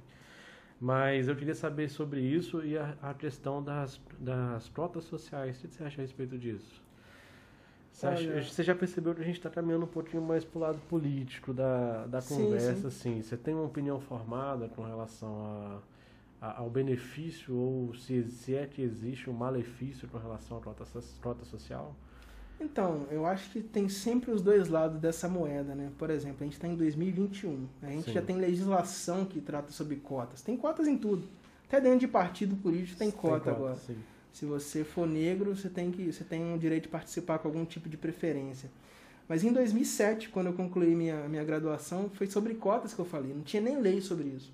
Era um movimento, né? Cota racial. Cota racial. Sim. A minha professora, a minha orientadora na época foi a Marcela Ferri e a gente teve muita dificuldade de construir esse material porque não tinha não lei. Tinha. E é um negócio muito difícil de enfrentar porque realmente a cota racial ela gera um privilégio. Gera um privilégio que, que a justificativa dele talvez sejam 500 anos de escravidão. É bom para a gente trazer a sociedade negra para mais próxima assim do, do que seria equilibrado, mas gera um constrangimento. Por exemplo, eu, eu sinto esse constrangimento. Eu não entraria numa situação por cota, entendeu? Mas tem gente que precisa. É diferente mesmo, é, é diferente. diferente. Por exemplo, poxa, quando eu fiz ensino médio lá em Cachoeiro de Itapemirim, minha mãe tinha, dava uma cartela de passe pra gente. Era uma só. Era eu e meu irmão estudando. Lembro dessa época. Muito bem. Essa uma cartela, o ideal um seria. Era para um filho. Devia ser para um filho. Sim. A uma cartela tinha que dar para os dois. O que, que a gente fazia lá em Cachoeiro? Tinha um tal de transpop. A gente saía de casa tipo 5 horas da manhã para pegar um transpop para ir para o centro, estudar no liceu e voltar. Como é que você vai falar que uma pessoa nessas condições vai ter a mesma possibilidade de alguém que não, não, não passou por isso, entendeu? Eu brinco com algumas pessoas e falo assim, ah, eu comi Danoninho com 18 anos de idade. E é verdade. É verdade. A vida sempre foi então difícil. Sim, sempre foi difícil. Sempre vai melhorando, mas não teve facilidade. Então eu acho que a cota social é importante, sim. Mas tomara que ela cabe um dia. Tomara que a gente. A social e a racial, as duas. Sim, sim, tomara Você que isso acabe. Que as duas elas têm que, no momento, findar. Não, não, no momento não. Elas não, têm que existir. Em um momento findar. Em um momento tem que acabar. Mas assim, esse momento acabar vai ser no momento que as coisas estiverem equilibradas, né? Porque eu acho que o pessoal tá puxando as coisas também para um lado um pouco complicado. Esses dias eu vi uma pessoa falando, eu não lembro, foi nenhum desses uma dessas, dessas evidências de casos de racismo que nós tivemos do ano passado para cá, que não são poucas. Eu acho que a gente recebeu a Paula aqui esses dias falando sobre o Down, né? Uhum. E eu acho que ela não, ele não cresceu, ele passou a ganhar muito mais ibope do que antes. Tanto os problemas de saúde, como foi o caso do Down, como a questão do racismo, eu acredito que tenha passado por esse caminho. Existem coisas que há pouco tempo atrás a gente não tinha conhecimento.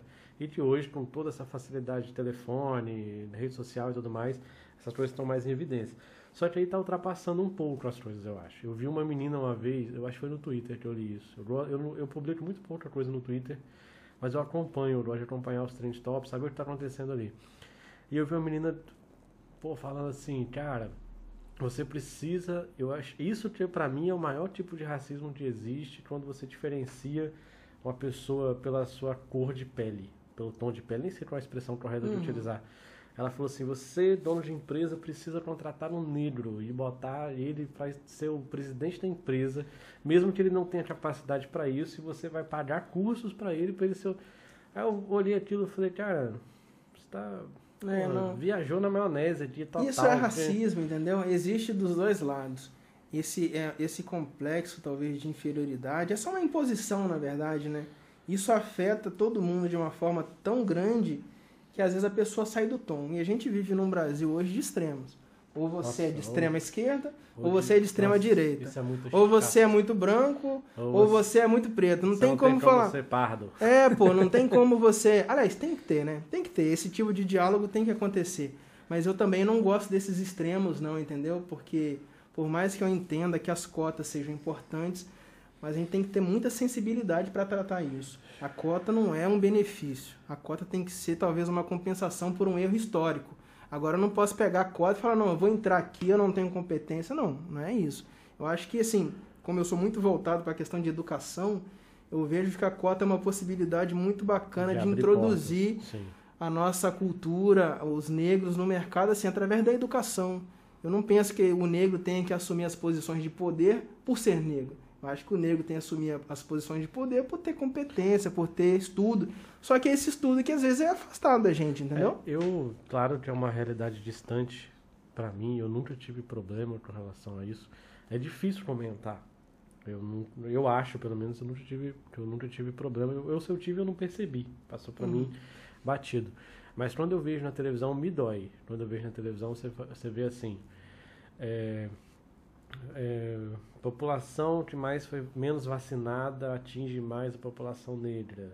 Eu não sei por que te dá tanta evidência numa coisa que eu acho que a gente só vai realmente mudar e ter igualdade quando as pessoas entenderem que nós somos todos iguais. Enquanto sim, houver sim. essa questão do a Igor, o advogado negro, falando e tal, Pô, é, eu não, eu não puxo esse tipo de não, bandeira só tô dando só segrega, Só tô né? dando um exemplo a respeito disso. Que você vê hoje é, é, um artista, eu vi isso no Twitter também, um artista reclamando que ele não queria ser chamado de o artista negro.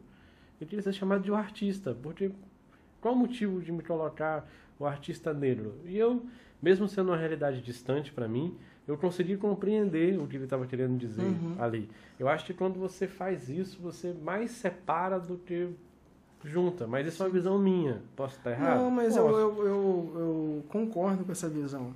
É difícil, tá? É difícil no Brasil que a gente vive hoje, tá todo mundo muito separado, é tudo muito extremo. E eu acho que o pensamento moderado ele tem que prevalecer.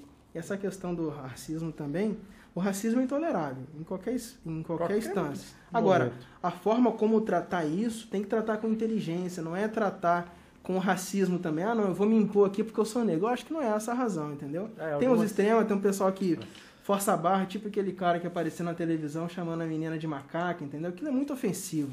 Isso não tem cura, entendeu? Juro. Essa menina que ouviu esse tipo de xingamento, ainda que tenha ido pra, Esquece, pra televisão, é todo mundo protegendo ela, falando bem da postura dela de não ter agredido a pessoa também. É, isso é isso, isso machuca mesmo, é um negócio. É um problema psicológico aí pra, pra sempre pra e tal. Sempre. Eu, isso aí eu vi, mas eu percebo que, claro, a minoria, mas algumas coisas chegam a ser bizarras. Eu vi uma menina que colocou assim, fui convidada, sempre no Twitter. Twitter é uma terra de ninguém, literalmente. É, fui convidada por um amigo para poder ir a um determinado lugar, cheguei lá, só tinha pessoas brancas. Já não gostei do ambiente, tal, beleza. É, e percebi o preconceito e o racismo deles quando colocavam feijão e depois o arroz por cima. Ah, Nossa, para. mano. Eu Não. teria vergonha de escrever isso. Força, cara. entendeu? Nossa, não. Não, mas assim, eu acho que eu tenho até uma dificuldade de, de talvez projetar meu Instagram, porque parece que o pessoal quer ouvir esses extremos, entendeu? Se você falar assim, galera, vamos dar uma, uma acalmada, vamos tentar ser mais Então você é ponderado. centrão. Então, se você, se você. Calma aí, antes de você me responder. Eu tô falando como se fossem as pessoas de fora. Sim. Se você não é um extremo de cá, não é um extremo de lá, então você é centrão. Então você não concorda nem com o outro. Eu falei É isso eu esses dias prefiro aqui. ser chamado de moderado, ou de equilibrado, ou assim, vamos tirar onda, já que a gente está aqui falando num podcast, eu prefiro acreditar que eu seja inteligente. Bom, Não é verdade? Melhor. Porque tem umas coisas que chegam no extremo e você vai falar assim, pô, esse, pô, esse cara é burro. Ou se não é burro, é maldoso, porque quando eu, na condição de negro, projeto também, a- o, o- recebo o seu racismo de forma agressiva, não tem como isso congregar, só vai separar, separar, separar. O pessoal vai pra internet, projeta, projeta, projeta, projeta, projeta. E assim, isso não melhora a situação. Não melhora mesmo. eu acho que só, só dá uma piorada mesmo. Só piora. Agora, tem que trabalhar isso. Eu acho que a questão de cota, para a gente ser introduzido no mercado de trabalho com disputa, ah, que seja o sistema, sistema é, é, funcionário público. Separou uma cota, bacana. Mas que isso não seja eterno, entendeu? A gente tem que realmente conseguir equilibrar. Da mesma forma que o branco tem que entender a importância do negro na sociedade, o negro também em algum momento vai ter que parar de. Não, tá aqui, vamos, vamos fazer a nossa parte agora, vamos lutar. Tá todo mundo correndo atrás, mas isso não pode ser alguma coisa que se dure aí mais 100 anos. Tem que equilibrar, a não ser que a coisa não, não encaixe nunca, entendeu? É isso aí, só o tempo. Só o tempo vai dizer, mas eu quero crer que melhorou, assim. A gente consegue ver mais negros na faculdade, mais negros inseridos, mais negros fazendo podcast e tal. É, isso aí, ó. Bate-papo resenha boa com a turma de Ponte Nova, cara. Eu não sabia ser lá de Ponte Nova. Bacana. Imagina Silvio de Almeida aqui, pô, aqui, que, que moral, né? Um cara pós-doutor pela PUC, o então... convite está aberto, né? Sempre recebendo aí, quem dera. A vontade, na verdade, aqui é realmente investir no podcast, porque o podcast é uma coisa viciante. Eu até vi alguém comentou numa foto sua, que pena que você não foi primeiro de conversar comigo, bem-vindo a esse mundo podcast, podcast 20 anos. Por quê? É conversar. Podcast é contar história, se emocionar, lembrar as coisas passadas. Quando você contou de dormir no banheiro, eu lembrei até daquele filme, é, Em Busca da Felicidade, acho o nome do filme. É, o pessoal fala. Pô, parece demais um peda esse pedacinho da história, né? Uhum. Não é, não é a história por completo. E agora eu queria testar com você, cara. Eu te falei isso hoje à tarde. Uma dinâmica nova aqui. Marcelo não tá aqui, então tem que ficar inventando moda. e eu quero fazer aquele tipo Marília Gabriela, sabe?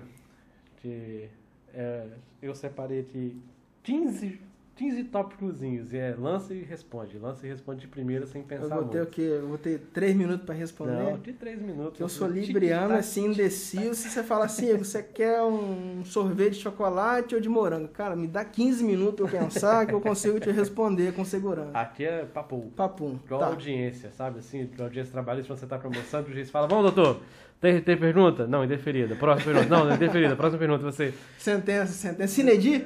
Sinedi? É, pode fazer de forma oral aí. É, eu não sei. É, É isso aí, pressão. Audiência de 10 minutos, nunca vi. é, mas o X do trabalho acontece. Isso aí é.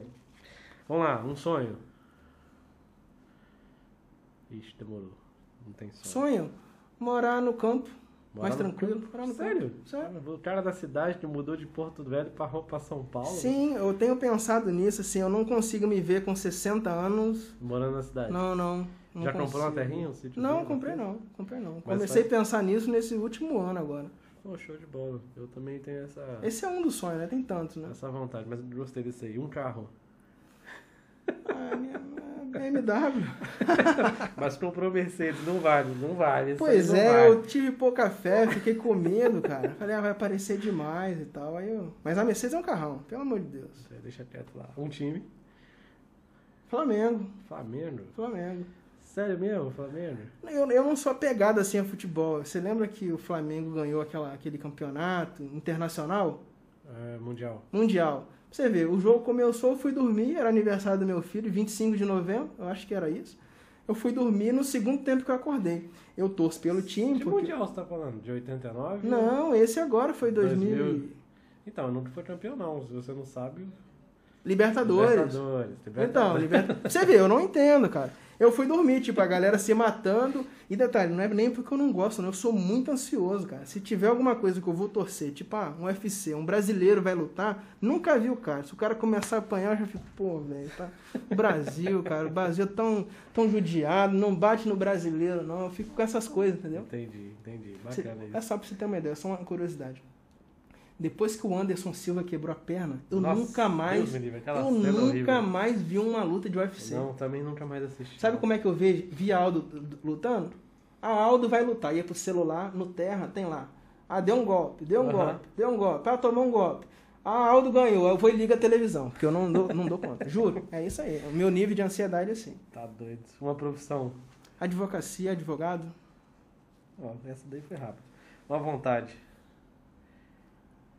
Frequentar mais Brasília. Frequentar mais Brasília. Brasília? Brasília. Ó, essa daí deixou um enigma aí pra daqui a pouco. Daqui a pouco. Vamos pegar um pouco mais pesado. O melhor presidente do país já teve. Poxa. Poxa. Nossa, vamos jogar essa pro final? O pior presidente que o Brasil já teve. Collor. Essa foi fácil. Collor, Ah, fácil. fácil. Beleza. Quem tem em 2022 pra presidente? Ciro Gomes. Ciro Gomes, 12, beleza. Projeto político do Igor. Ajudar o partido. Qual partido? Eu sou do Patriota. Patriota. Ajudar o partido. Uma banda. Dead Fish.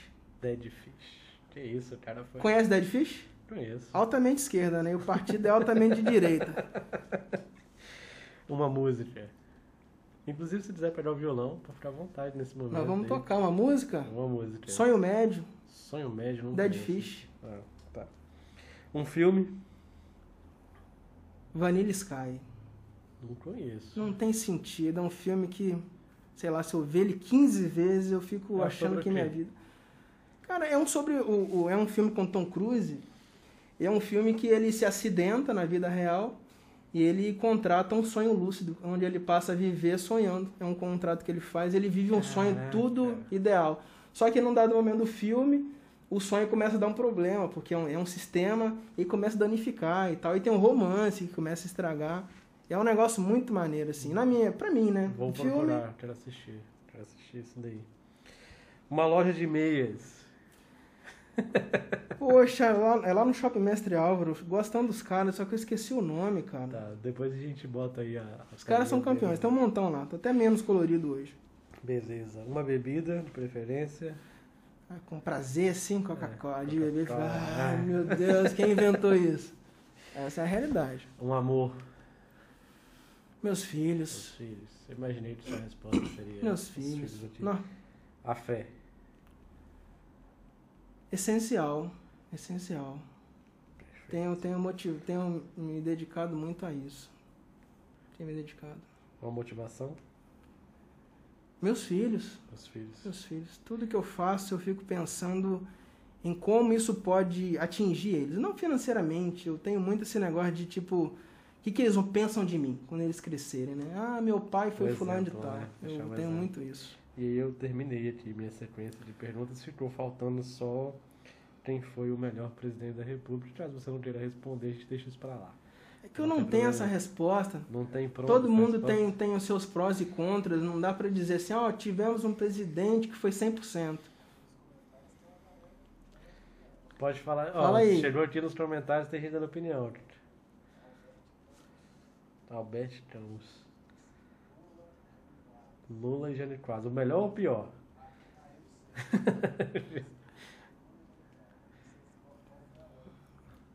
É, é, é polêmico, assim, o Lula tem as coisas dele, o Bolsonaro também tem. Todo mundo tem um ponto de crítica, assim, muito grave. E Tá. eu tenho críticas contundentes, assim, contra eles, mas sei lá. é Vamos difícil, lá né? então, cara. É, eu sei que é um, um- um projeto novo. Nós conhecemos um pouco da história do Igor. Quem é o Igor Pessoa, o advogado, a dificuldade que enfrentou, empresário. É, você já falou um pouco que você é ligado à social, à educação. Para chegar nesse final, para a gente falar um pouco da questão política. Eu sei que você tem um projeto ligado a essa, essa área política. É, admiro muito a sua coragem nesse momento em se lançar nessa área. Acredito que nós precisamos sim de muitas pessoas, assim como você, envolvidas na política, pessoas melhores com o objetivo de fazer aquilo lá melhorar, porque a gente enxerga aquilo, acho que o brasileiro enxerga a política hoje como algo que ah, faz parte, a gente não tem como discutir, vai ficar para sempre aquela galera lá e, e, nada muda e sai um entre o outro. É até difícil falar quem foi pior, quem foi melhor. Eu fiz essa pergunta, não tô de brincadeira, claro. Uhum. Mas todo mundo parece ter sempre a mesma coisa. Entra um, muda só o nome que tá embaixo, mas continua tudo do mesmo jeito, tudo igual e tal. E aí vem o Igor, cheio de ideias e projetos, para se lançar lá para 2022 nessa expectativa política. Uhum. E aí é para para o que exatamente? Para que cargo exatamente está se pretendendo? Então, é, é, isso, essa ideia política, isso é um sonho. Fiquei sem. Eu tô, tá rolando? Essa ideia política, isso é um sonho antigo, assim, sabe? Todas as vezes que eu via programas eleitorais, eu ficava pensando, poxa, poderia ser eu falando e tal. Foi quando eu comecei a pesquisar sobre isso. E pesquisando sobre, conversando com um monte de pessoas, não é algo muito simples, não. Hoje eu posso te dizer assim, ah, o projeto para 2022 é ajudar o partido a construir um nome bacana. Porque, ainda que eu não seja candidato, a gente tem condições de cobrar ou produzir um bom candidato. Eu penso que a gente não consegue resultados diferentes fazendo a mesma coisa. Eu acho que é o que o Brasil vem vivendo. Ao mesmo tempo que vem vivendo isso, eu sinto que a sociedade tem buscado coisas novas. Sim. Só que chegar e mostrar para a sociedade uma coisa nova é muito difícil. A gente não tem meios de comunicação. Tanto é que se a gente fala de presidentes, só existem dois nomes, Lula e Bolsonaro. Eu chego até a cogitar se o Bolsonaro existe, porque me parece que existe tão somente uma antítese do Lula. É como se você. Assim, tem gente que gosta, mas eu vejo muitas pessoas voltando, voltando no Bolsonaro ou falando dele é contra o Lula. Porque tá não contra é, o Lula. É contra o Lula. E quem está falando do Lula é porque está contra o Bolsonaro. Exato, e isso, isso é bastante preocupante, pelo menos na minha visão, porque ninguém consegue congregar. Eu acho que o Brasil é muito grande e não tem condição alguma de o Brasil crescer se a gente ficar dividido. Por exemplo, vamos montar aqui uma sociedade. Vamos para frente? Não, vamos para o lado. Você puxa para a esquerda, eu puxo para a direita, direita e a coisa não anda. Então, a ideia que eu tenho enquanto participante de projetos políticos é participar mesmo na construção de um nome, que seja um candidato. Não sei se o meu nome tem condição para isso. Eu sou um, um, famoso ninguém, entendeu? Mas só o fato desse famoso ninguém participar, eu acho que eu vou ter a oportunidade de ver quem está se candidatando e quais são as, as propostas, porque é muito triste ou muito preocupante o candidato que só é conhecido, mas ele não apresenta uma proposta, ele não tem um plano, nada, ou ele não tem um histórico, falar. né? Porque já você vai contratar uma pessoa para a empresa, você tem experiência, tem qualificação, você estudou, essa, esse, é o, esse é o regulamento, né? Eu vou contratar o Igor por quê? Não, porque o Igor é advogado de cartório, o Igor tem após, o Igor faz o mestrado, o Igor fez isso, escreveu o livro e tal. Esse é o requisito. Aí chega na política, qual que é o requisito? Não, fulano é conhecido, fulano não é ladrão. Mas ué, isso aí é, é a mínima obrigação, entendeu? É a, a gente se acostumou com um ritmo de, de, de, de corrupção tão grande que agora a virtude é não roubar. A gente tolera qualquer coisa menos roubar. Tipo, ah, o cara pode ser um escroto pode ser um grosso, pode não saber nada. Mas ele não roubou. Isso, isso não, isso não, não é, é corrupto. É, não é corrupto. Mas isso não é qualidade para ser um presidente, não é qualidade para ser um governador, enfim. É difícil essa tese que eu defendo e vou projetar ela dentro do partido, se eu conseguir, não vai muito com os anseios do pessoal. Então, todo mundo é, ou é Lula ou é Bolsonaro. Eu prefiro realmente estar aqui no meio. E não é um meio indeciso. Não é indecisão estar no meio. A decisão minha está no meio. Para dizer o seguinte, olha, se o Bolsonaro ganhar em 2022, ele não vai conseguir governar, porque vai ter metade do Brasil de esquerda puxando para o outro lado. E se o Lula ganhar também, vai separar o Brasil do mesmo jeito, um bando de insatisfeitos, é o que todo mundo vai ficar. Então eu acho que esses, essas duas figuras, todas elas têm as partes boas, têm seus méritos, ninguém chega na presidência por acaso, né? As pessoas esquecem disso, só mete pau, mas acha que a pessoa chegou lá à toa. Não, todo mundo tem seus méritos. Mas eu acho que essa polarização que essas duas figuras protagonizam não é, é bacana. Não é bacana. Isso é muito preocupante. Posso te dar um exemplo? Você está com 30 aí? 31. 31 anos. Quando eu tinha talvez 16 anos, meu pai tinha um gol. Naquela época, ou você tinha um Gol, ou você tinha um Escort, Um ou você um Fiat Uno. Acabou. Esses eram os carros. Então, em 2021, você vai, ah, vou comprar um carro popular. Você vai para um HB20, você tem o Etios, você tem o... Vai falando exemplos aí. Tem o, o, o, o O Uno, o Uno. Mob. Tem uma, um- uma infinidade. O que chama atenção é o seguinte: qual desses carros é ruim? Nenhum é ruim. Não tem mais carro ruim. Tem perfis diferentes. Ah, eu quero um carro mais para isso, eu quero um carro mais para aquilo.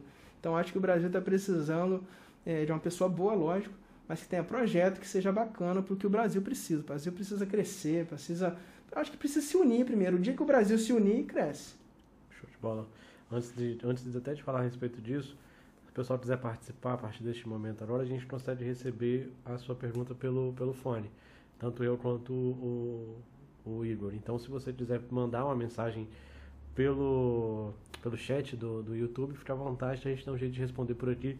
O Tony passa pra gente. Pra gente. Bacana. E aqui no cantinho, gente, pelo amor de Deus, o QR Code, ajuda a gente aí. O QR Code do PicPay. Pessoal faz uma doação. Faz a doação de uns, sei lá, uns 300 reais. Tá aqui, ó, o QR Code tá por Poxa, aqui. se meu celular tivesse aqui, eu ia doar também. Eu gosto tanto desses projetos, cara. É bacana vocês estarem projetando esse tipo de material na internet. É muito bom, tá? É muito bom mesmo. Que bacana. Agora, é, o que você falou se atrela um pouco ao que nós conversamos antes. Nós vivemos, nós vivemos num extremo em que quando você, até brinquei com você, então você é centrão, porque é isso que a gente escuta na rua. Eu falei isso aqui já e a gente talvez não esteja uma conversa mais alongada a respeito disso com outras pessoas. Se você não entende e não compreende, não é favorável à ideia de Bolsonaro, vamos botar os dois personagens que Sim, são, São os os maiores donos aqui. da cena.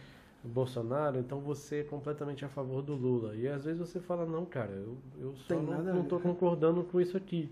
E aí quando alguém vem falar alguma coisa do Lula, igual essa coisa ridícula que o STF acabou de fazer, que você fala contra aquilo, então você é a favor do Bolsonaro. Você fala, não, eu só não concordo com isso aqui, eu não concordo com esse ponto. É, E aí você não, consegue, você não consegue pensar, as pessoas não conseguem pensar. Não, não virou, não é te dado direito. não virou requisito para eleger uma pessoa. Não, não é te dado direito de, de se colocar numa posição em que você não é nem a favor de um e nem a favor do outro, que você tem um pensamento diferente.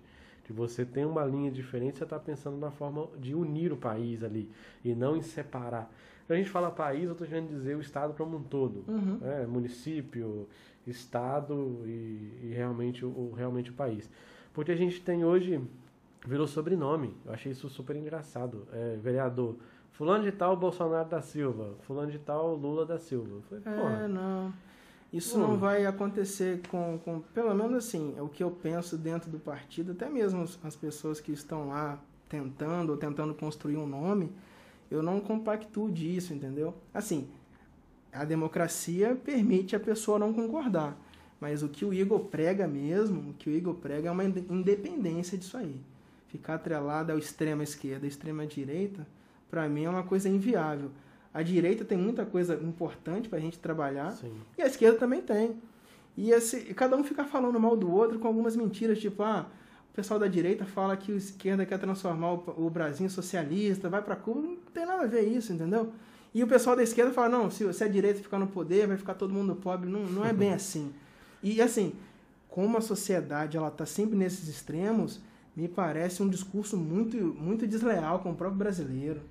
Você meio que ameaça, entendeu? Ó, você vota no Lula porque senão você vai ficar pobre, seus filhos vão passar fome, a fome vai aumentar. Você Ou você morar. vota no Bolsonaro porque senão vai acabar o Brasil, vai ficar igual Cuba, você vai passar fome na rua, você vai ter que mudar do país, igual o pessoal da Bolívia fica atravessando.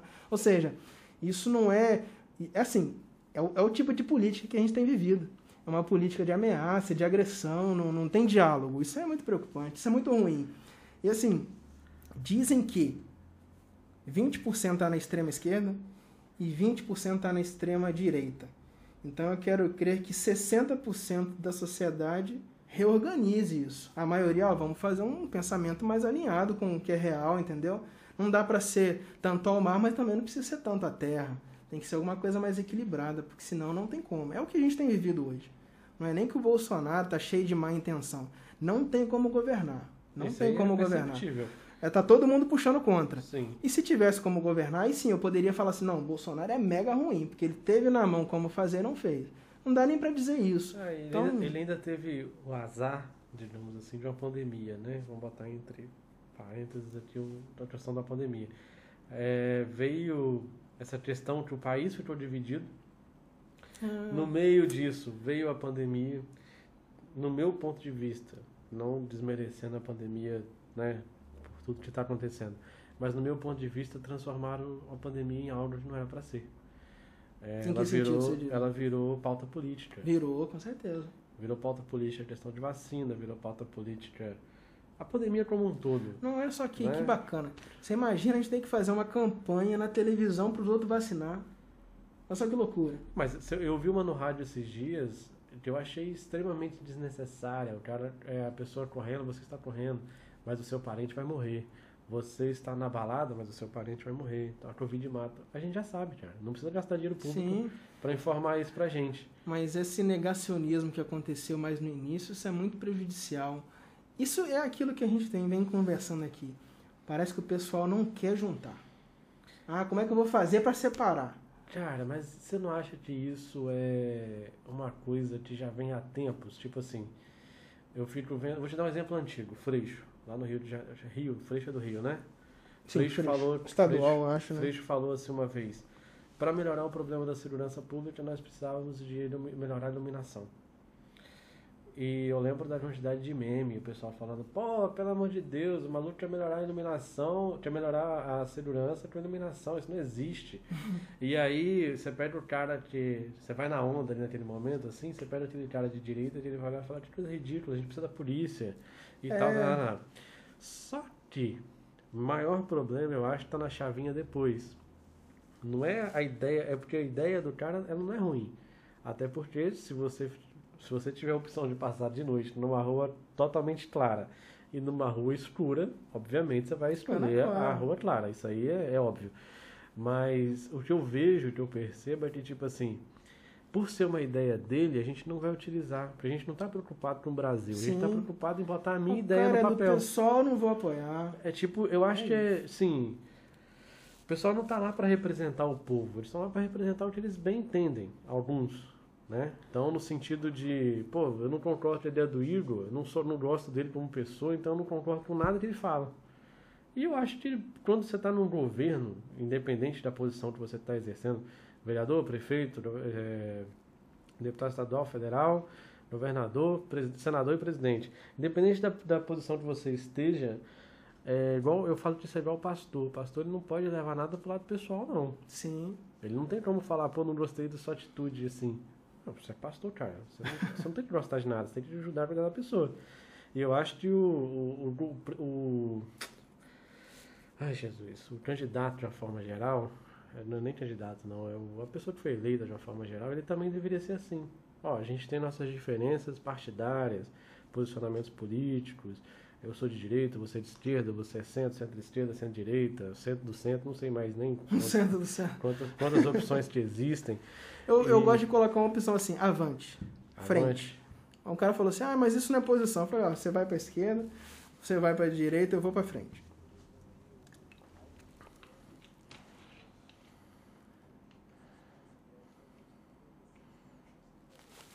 Eu me considero progressista. Repete a primeira pergunta no ah, tá. microfone. Porque... Foi perguntado pra gente se eu me considero progressista ou conservador. Eu me considero progressista. Progressista mesmo. Não conservador de modo algum? Não, não, não. Por quê? Algum motivo específico? Eu acho que o conservador, ele acaba sendo muito resistente à mudança, né? Eu acho que o progressista seria o conservador em, em evolução. Em evolução. Em evolução. Porque eu quero crer, pelo menos assim que eu acredito, que o progressista não é aquela pessoa que está parada num determinado modelo de, de política. Não, a gente tem que sempre criar, criar, criar, não, criar. Efeito de Gabriela, né? Nascia assim, crescia é, assim. É, não, tem que mudar, tem que mudar. Assim. Detalhe, mudar para melhorar. A gente tem exemplos, por exemplo, você é advogado. Você faz uma petição. Vou, um exemplo prático que eu tenho hoje, tipo assim, peguei 10 reclamações trabalhistas para fazer. Fiz a primeira petição, distribuí no fórum, participei da audiência. Na audiência eu senti que, ó, hum, tem que mudar isso isso aqui já vi que vai pegar. A segunda, tudo a mesma pessoa. A segunda já mudei, a terceira mudei, ou seja, ah não, eu vou manter porque eu acho que eu tô certo. Não, eu tenho que, eu tenho que atingir meu objetivo. Isso é fato, mudei mesmo. A gente mudou a mesma defesa, só que foram 10, né? A gente mudou a décima, assim, para conseguir atingir o objetivo que é proteger. Exato, não pode parar. Você não acha que por trás, é, eu tenho essa sensação de que as pessoas estão brincando tipo marionete, direita, esquerda, centro, e por trás está todo mundo rindo junto? Eu é, digo, a, rindo, pessoal... você diz o pessoal da direita, esquerda? Não, não, não, o pessoal que está no poder hoje. O pessoal que está no poder hoje, você vai para a televisão, Bolsonaro briga com Lula, são os nomes que a gente está falando aqui. Sim. E nas costas está todo mundo sentado lá no palácio, comendo, jantando junto. Não, acho que eles não, que não? não, jantam juntos, não, cara. Eles não, mas talvez ali o pessoal, deputados, senadores. Sim, sim, sim. Eu acho que esse pessoal já conversa mais, porque na política tem muito uma, uma questão de situação, né? Ah, pode ser que hoje você seja meu inimigo, mas em 2022 vai chegar, talvez você possa ser meu amigo. Eu não creio que isso aconteça no, no, na cúpula ali. Ah, pessoal da base do Lula, pessoal da base do Bolsonaro. Não vão conversar, mas aqui embaixo as pessoas conversam. E eu não acho ruim, não. Acho que a conversa é sempre positiva, desde que o propósito seja bom. Tipo, ah, ah o pessoal critica, ah, o Centrão só faz, é, é, é, sei lá, se vende. Ok, se se vende tem que ser tirado mesmo do sistema, entendeu? Eu até, pelo menos, tenho tentado cunhar um termo seguinte, a gente acaba escolhendo o político salsicha do sistema. O que, que, é o salsicha do sistema? É a primeira vez que você está ouvindo isso, acho que, na, na vida, assim. Tava pensando nisso hoje. O que, que é o salsicha do sistema político? Você matou o boi, você tirou a alcatra, você tirou o filé, você pegou a orelha, botou para vender, você pegou o pé, mandou o pessoal fazer feijoada. O que, que sobrou? Sobrou um negócio que eu vou jogar fora. Não, não, joga não. Vamos misturar é, com o resto de. tudo aí, com galinha, com. E vamos vender a salsicha que é barato e o pessoal compra. Eu acho que esse sistema de salsicha aí é um negócio muito perigoso. A gente tem que escolher melhor. A gente tem que pensar melhor, né? Mas você acredita mesmo, no fundo, você acredita que seja possível? Porque eu, eu tenho uma leve impressão de que o brasileiro vota, vota pela pesquisa. Ele sempre pega é, o primeiro e o segundo e fica definido ali assim: eu vou votar nesse porque eu acho que eu não concordo com o outro, então vou votar nesse já que o meu candidato não tem chance de ganhar mesmo. Olha, é o que a gente vê, mas a gente tem que acreditar de outra forma, tá? Porque assim como eu tenho pensado, eu imagino que você também tem pensado, o brasileiro tem que pensar alguma outra alternativa que não seja sempre extremar essas discussões. Ficar entre o esdrúxulo e o ridículo. Não, a gente tem que criar alguma coisa boa. E eu falo assim, poxa, num país com 280 milhões de habitantes, será que a gente só tem dois nomes? Só tem duas pessoas capazes de tocar o Brasil? Não é possível. Assim, é subestimar demais a inteligência do brasileiro. Verdade. É subestimar demais. E a política vem disso, porque assim, ah, só existe esses dois nomes. Porque é aquilo que eu te disse. Se você votar no Bolsonaro, você vai ficar pobre, o sistema vai acabar, você vai virar Cuba. Não, se você votar no Lula, o Lula vai transformar, enfim, essa, esses extremos aí. Não é isso, entendeu? Entendi. Entendi. O posicionamento é bom conversar, eu, eu gosto de conversar com, a respeito disso principalmente quando tem alguém com uma opinião formada e que a gente não leva isso para o campo da discussão. Eu gosto de conversar discutindo no sentido, talvez em posicionamentos diferentes em alguns momentos, mas que seja algo construtivo, porque a dificuldade hoje eu acho que está sendo isso. Por mais que as pessoas às vezes tenham um posicionamento diferente, que não é o caso, por mais que seja assim, as pessoas estão se debatendo sem necessidade. E é isso que o extremo está trazendo para a gente hoje. E quando eu te perguntei quem ganha em 2022, você me solta o nome do Ciro. Por que o Ciro? Porque eu não queria falar o nome de Lula nem Bolsonaro. então a gente, tem, a gente tem uma terceira opção, então, ali, seria o... Tem Ciro, Ciro, tem Amoedo, não sei quem vem. Mas assim, é difícil falar, é, tirar desses dois, né? É difícil tirar Lula e Bolsonaro. Seria o ideal, assim. Não é nem que eu não gosto de um, não gosto de outro. Para o Brasil, não acho que seja bom. Não é legal você ficar limitado a isso, né? Não seria bom. Mas eu acho que é os dois que vão lutar lá, eu não sei o que, que vai dar. Sinceramente, eu não sei. Vai ficar na, na mão de quem? De quem conseguir produzir o melhor marketing, que infelizmente pesa. Os caras têm televisão, têm dinheiro. Quem conseguir conduzir um material de campanha que mais emocione. É, mas aí o resultado pós é, é aquilo que você falou. Independente de quem assumir, não consegue governar. Sim, não consegue. Então, um puxando para um lado, outro puxando para o outro. E é muito difícil isso. É, nós temos já uma hora e quarenta de bate-papo. Caramba, nem parece. Nem parece, né? nós conversamos isso tudo. E a gente já começa a caminhar para o final para não ficar também muito sim, sim. né? Para a galera aí. É, dentro disso que a gente conversou, consigo perceber a sua seriedade e principalmente o fato de estar consciente do que está fazendo com relação à, à questão política. Sim. Desejo a você, se for essa a sua vontade, se for a vontade também de Deus, que isso aconteça. Porque eu acho que a gente precisa de pessoas que conversem, de pessoas que estejam lá e que sejam acessíveis. Para que as pessoas, para quem está embaixo entenda também que o governo que nós utilizamos hoje, em tese, o poder deveria estar emanando do povo. Mesmo uhum. que em alguns momentos eu acho que a gente está sendo governado pelo STF, em outros era pelo Rodrigo Maia, em outros era pelo Lula, em outros era pelo Bolsonaro. Eu cheguei a me questionar em alguns momentos se o sistema político aplicado no Brasil hoje era o ideal, essa questão do presidencialismo. Você acha que existiria uma outra forma de, de dar uma sequência no governo desse país? Que não fosse o presidencialismo? Você acha que seria, seria uma forma de mudar? Se tivéssemos, por exemplo, a monarquia, igual é utilizado na Inglaterra, com um sistema parlamentarista, você acha que seria algo que seria aplicável por aqui, que fosse fácil de talvez fugirmos dessa questão de extremo? Porque nós temos, cara, a partida é partida demais, é muito dinheiro envolvido, é muita coisa que a gente vê e eu não sei como resolver isso. Se o tempo resolveria, seria piorar, não sei.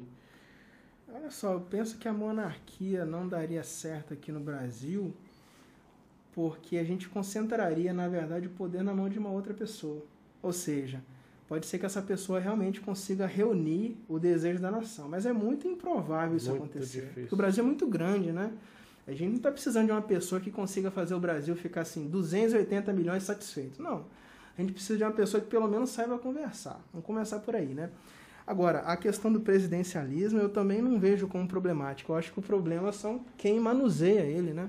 A pessoa fala assim, ah, o PT nunca mais. Eu acho que quem tem que falar nunca mais é para o corrupto, não é para o PT, é para a pessoa que fez corrupção, que seja do PT, PSDB.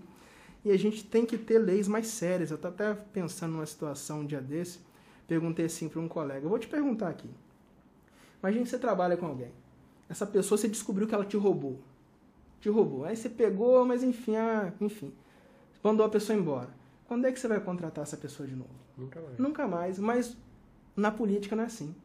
E detalhe, a pessoa talvez te roubou um relógio, te roubou uma televisão. Na política, não, a pessoa rouba um trilhão, você tem toda a máquina para proteger aquela pessoa. Aí quando pega, o sistema todo funcionou para pegar aquela pessoa e quando pega, não passou oito anos, não é nada.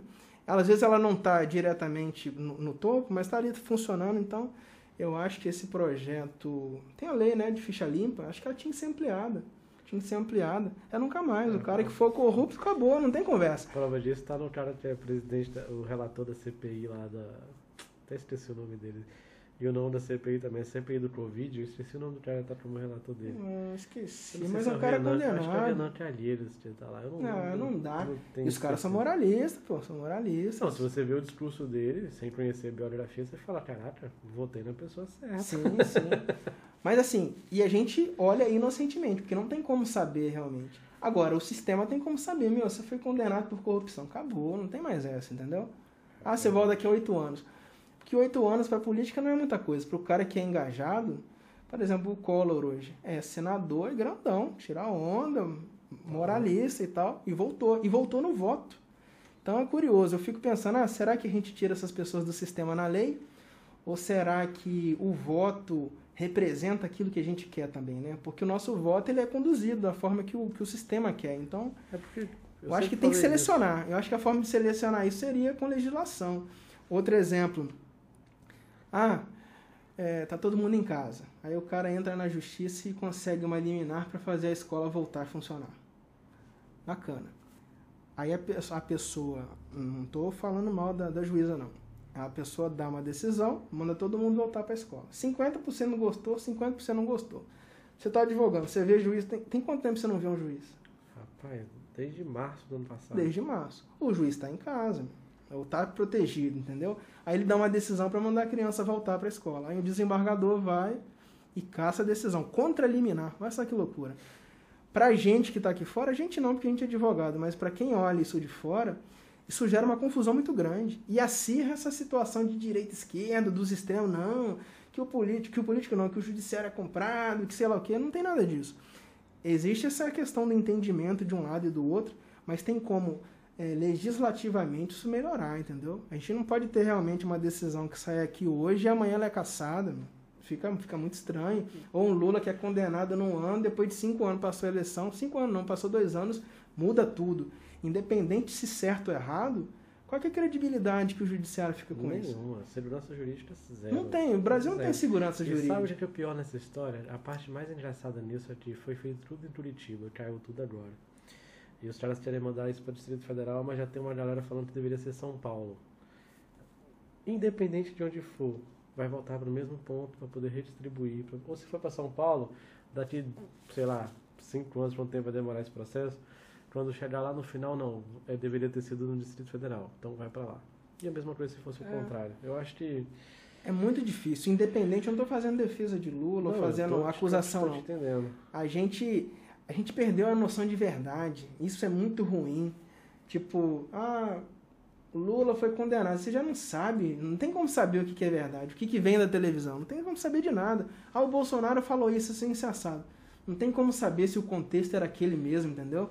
O pessoal força É, demais, é. edita. Num país onde um cara igual de- Deltan Dallagnol tem que andar com segurança 24 horas por dia porque quis fazer o bem, é muito difícil, cara. Sim, É sim. muito difícil, é muito difícil. É triste pra ele, tá? Triste pra ele. Olha, não digo pra ele não, é triste pro Brasil. Eu não sei assim, ele tá sendo acusado por um monte de coisa, mas a gente vive na pós-verdade. Não dá pra saber o que aconteceu. A gente não Só- sabe. Só eles que estavam lá. Só eles que saber. sabem lá. E sabe quando é que a gente vai saber qual é a verdade? Possivelmente nunca. Nunca. Possivelmente nunca. Nunca. Eu só espero que diante disso tudo não venha aquela brincadeira igual o Tiririca que foi eleito e a gente tenha o Danilo Gentili, por mais inteligente que ele seja, candidato e talvez ganhando uma corrida presidencial de uma forma de protesto, talvez. Nossa, seria um esculacho, né? Mas é um algo que é talvez Não, real. Você não. acha que não é real, não? Isso? Não, a pretensão pode ser real, mas, Mas o brasileiro ganhar, não, não. vai deixar isso passar. Acho que tem que lutar por essa qualificação, entendeu? O brasileiro tem falado tanto de empresariado, que o Sim. empresário tem que crescer, então bacana. Vamos, vamos tratar a política tal como se trata o empresariado? Como é que você vai contratar uma pessoa para sua empresa? Não, que a pessoa é reverente. Não, isso não é critério. Não. Isso aí eu acho, cara. É, eu falo isso sempre no aniversário de, dos amigos. Eu sempre digo que se o mundo tivesse mais pessoas como você, nós viveríamos em um lugar muito melhor. E isso eu repito para você. Se a política ganhar o Igor, nós teremos uma política muito melhor. Espero que você consiga fazer essa diferença de modo a realmente impactar que seja a vida de um, de dois, de três, mas você consiga é, deixar o seu legado para os seus filhos, como você falou no início, É o objetivo principal. de não ter o problema de, poxa, se esconder de mídia, de, enfim, por qualquer que seja a opinião que emita, por qualquer momento que esteja passando, é, que Deus possa te acompanhar, cara, nesse projeto que você, eu percebi que você é um cara de fé, você nem cantou a música, mas eu vi que você, você é um cara pra- Eu vejo às vezes os seus stories ali na, na Assembleia de Deus, Fonte, fonte de, de vida. vida. Fonte de vida. Eu vejo que você é um cara próximo ali, que busca uma intimidade com Deus. E eu acho que só Ele mesmo para te proteger nesse caminho aí, nessa dificuldade que é. Obrigado, obrigado. Porque quando você se torna vitrine, aí vem pedrada de tudo quanto é lado. E... Então, É, que seja uma. Se for, se for esse o objetivo, que seja uma caminhada tranquila. Conte comigo, conte com a gente. A gente- Igualmente, obrigado pela à disposição. oportunidade. Falar de direito, falar de política, falar de filho, Falar da vida. falar da vida. Chorou. Cara, cara chorou, Rapaz, não tava no plano, não tava no plano. Porque a história é antiga, né? Mas é uma história marcante mesmo pra mim. Me ajudou muito. Mas é muita coisa para um cara com 36 anos de idade. Eu me sinto cansado. É muita Acredita? coisa assim. É uma história que passou pelo baixo, que hoje está numa. numa Extremos. Eu me sinto cansado aos 36 anos. Pai de dois, casado, buscando esses anseios políticos. Então, é, eu me sinto até um jovem de 20 anos conversando com você, que mesmo a gente tendo a mesma idade. Praticamente a, a mesma idade, mas são situações diferentes, Sim, né? sim. Eu não, não- fui pai, não cheguei a me casar ainda, tô nesse, Tá quase. nesse processo. Casem, gente, é ótimo. é maravilhoso casar. Pandemia, então, nem se fala. É, então, São momentos diferentes, de crescimentos diferentes. Eu tenho plena convicção hoje de que tudo que eu passei de ruim antes serviu e contribuiu para estar tá vivendo agora. Então, já te vejo como um cara preparado, apesar da pouca idade, preparado diante de tudo que você viveu, preparado para enfrentar um problema maior que está vindo por aí. Problema maior que está vindo por aí, que essa questão oh, que bom, que bom. política. Desejo sorte, desejo sucesso. Queria terminar esse nosso bate-papo com você tocando a música de a música que você queria tocar pra... Ou com você dançando a. dançando.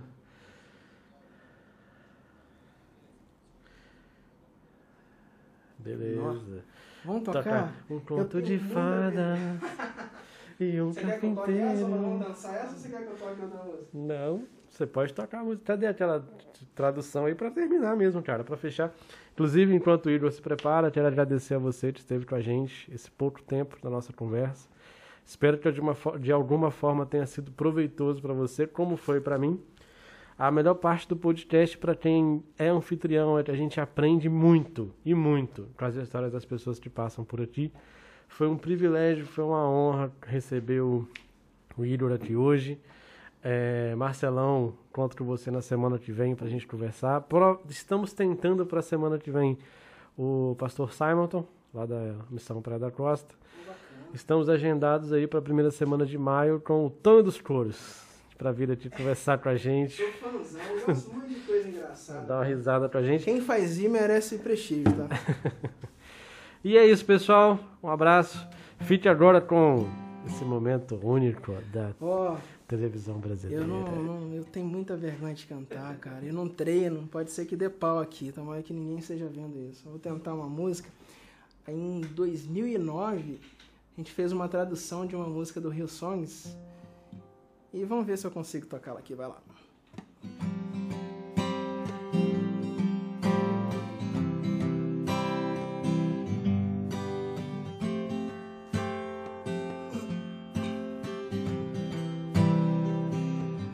Vezes eu falhei, mas tu fostes fiel. Tua graça me levantou basta o seu amor, Deus eterno, sua luz para sempre brilhará e tua glória excede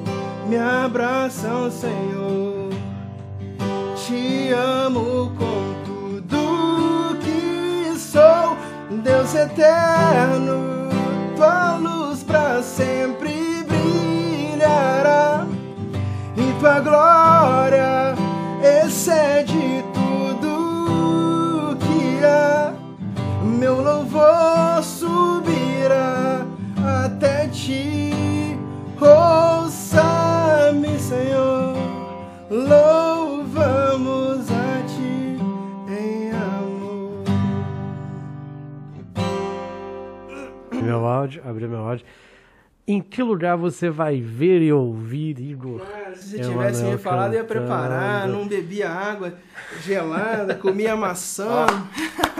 Palmas para você, muito bom. Grato pelo, pela participação. Obrigado. Foi um papo mesmo. sensacional. Foi um papo ótimo. A música, tudo.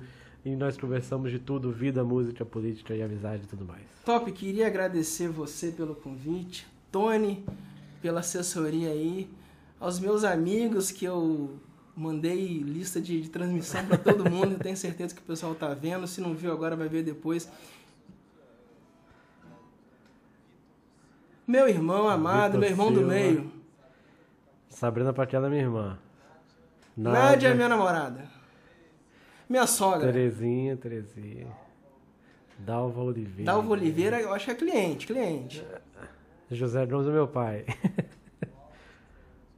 Albert. Janiala, colega, amiga de longa data. Não Arthur conheço. Ferreira? Arthur Ferreira? Será você? Poxa, Arthur, sempre serei seu tio, cara. Amo você demais. Sempre serei. Antônia Santos. Minha sócia, Gabriela seis Gione. anos. Mora aqui no meu coração, não paga aluguel. Não falamos do Ogione, né? Do, do, do Verdade, do escritório. escritório. Vamos marcar um dia. Vamos mandar o pessoal vir aqui. Minha mãe, Deusa, tá aí. Tô vendo que a família é a base. do- Tem que ser, cara, tem que ser. Laira Matiel, lá de Cachoeira Pimirim, esposa do meu amigaço Júnior Borne. A gente era roqueiro, Júnior virou pastor, Júnior. Virou... Meu pai, seu Zé Gomes. Tatiane Lima, amiga de cartório. Amigaço, cartório, motoqueiro junto Peterson comigo. Anda de moto. Edileuza não Eu não tô lembrado, não. Igor Machado, advogado, campeão. Alana, amiga, amiga.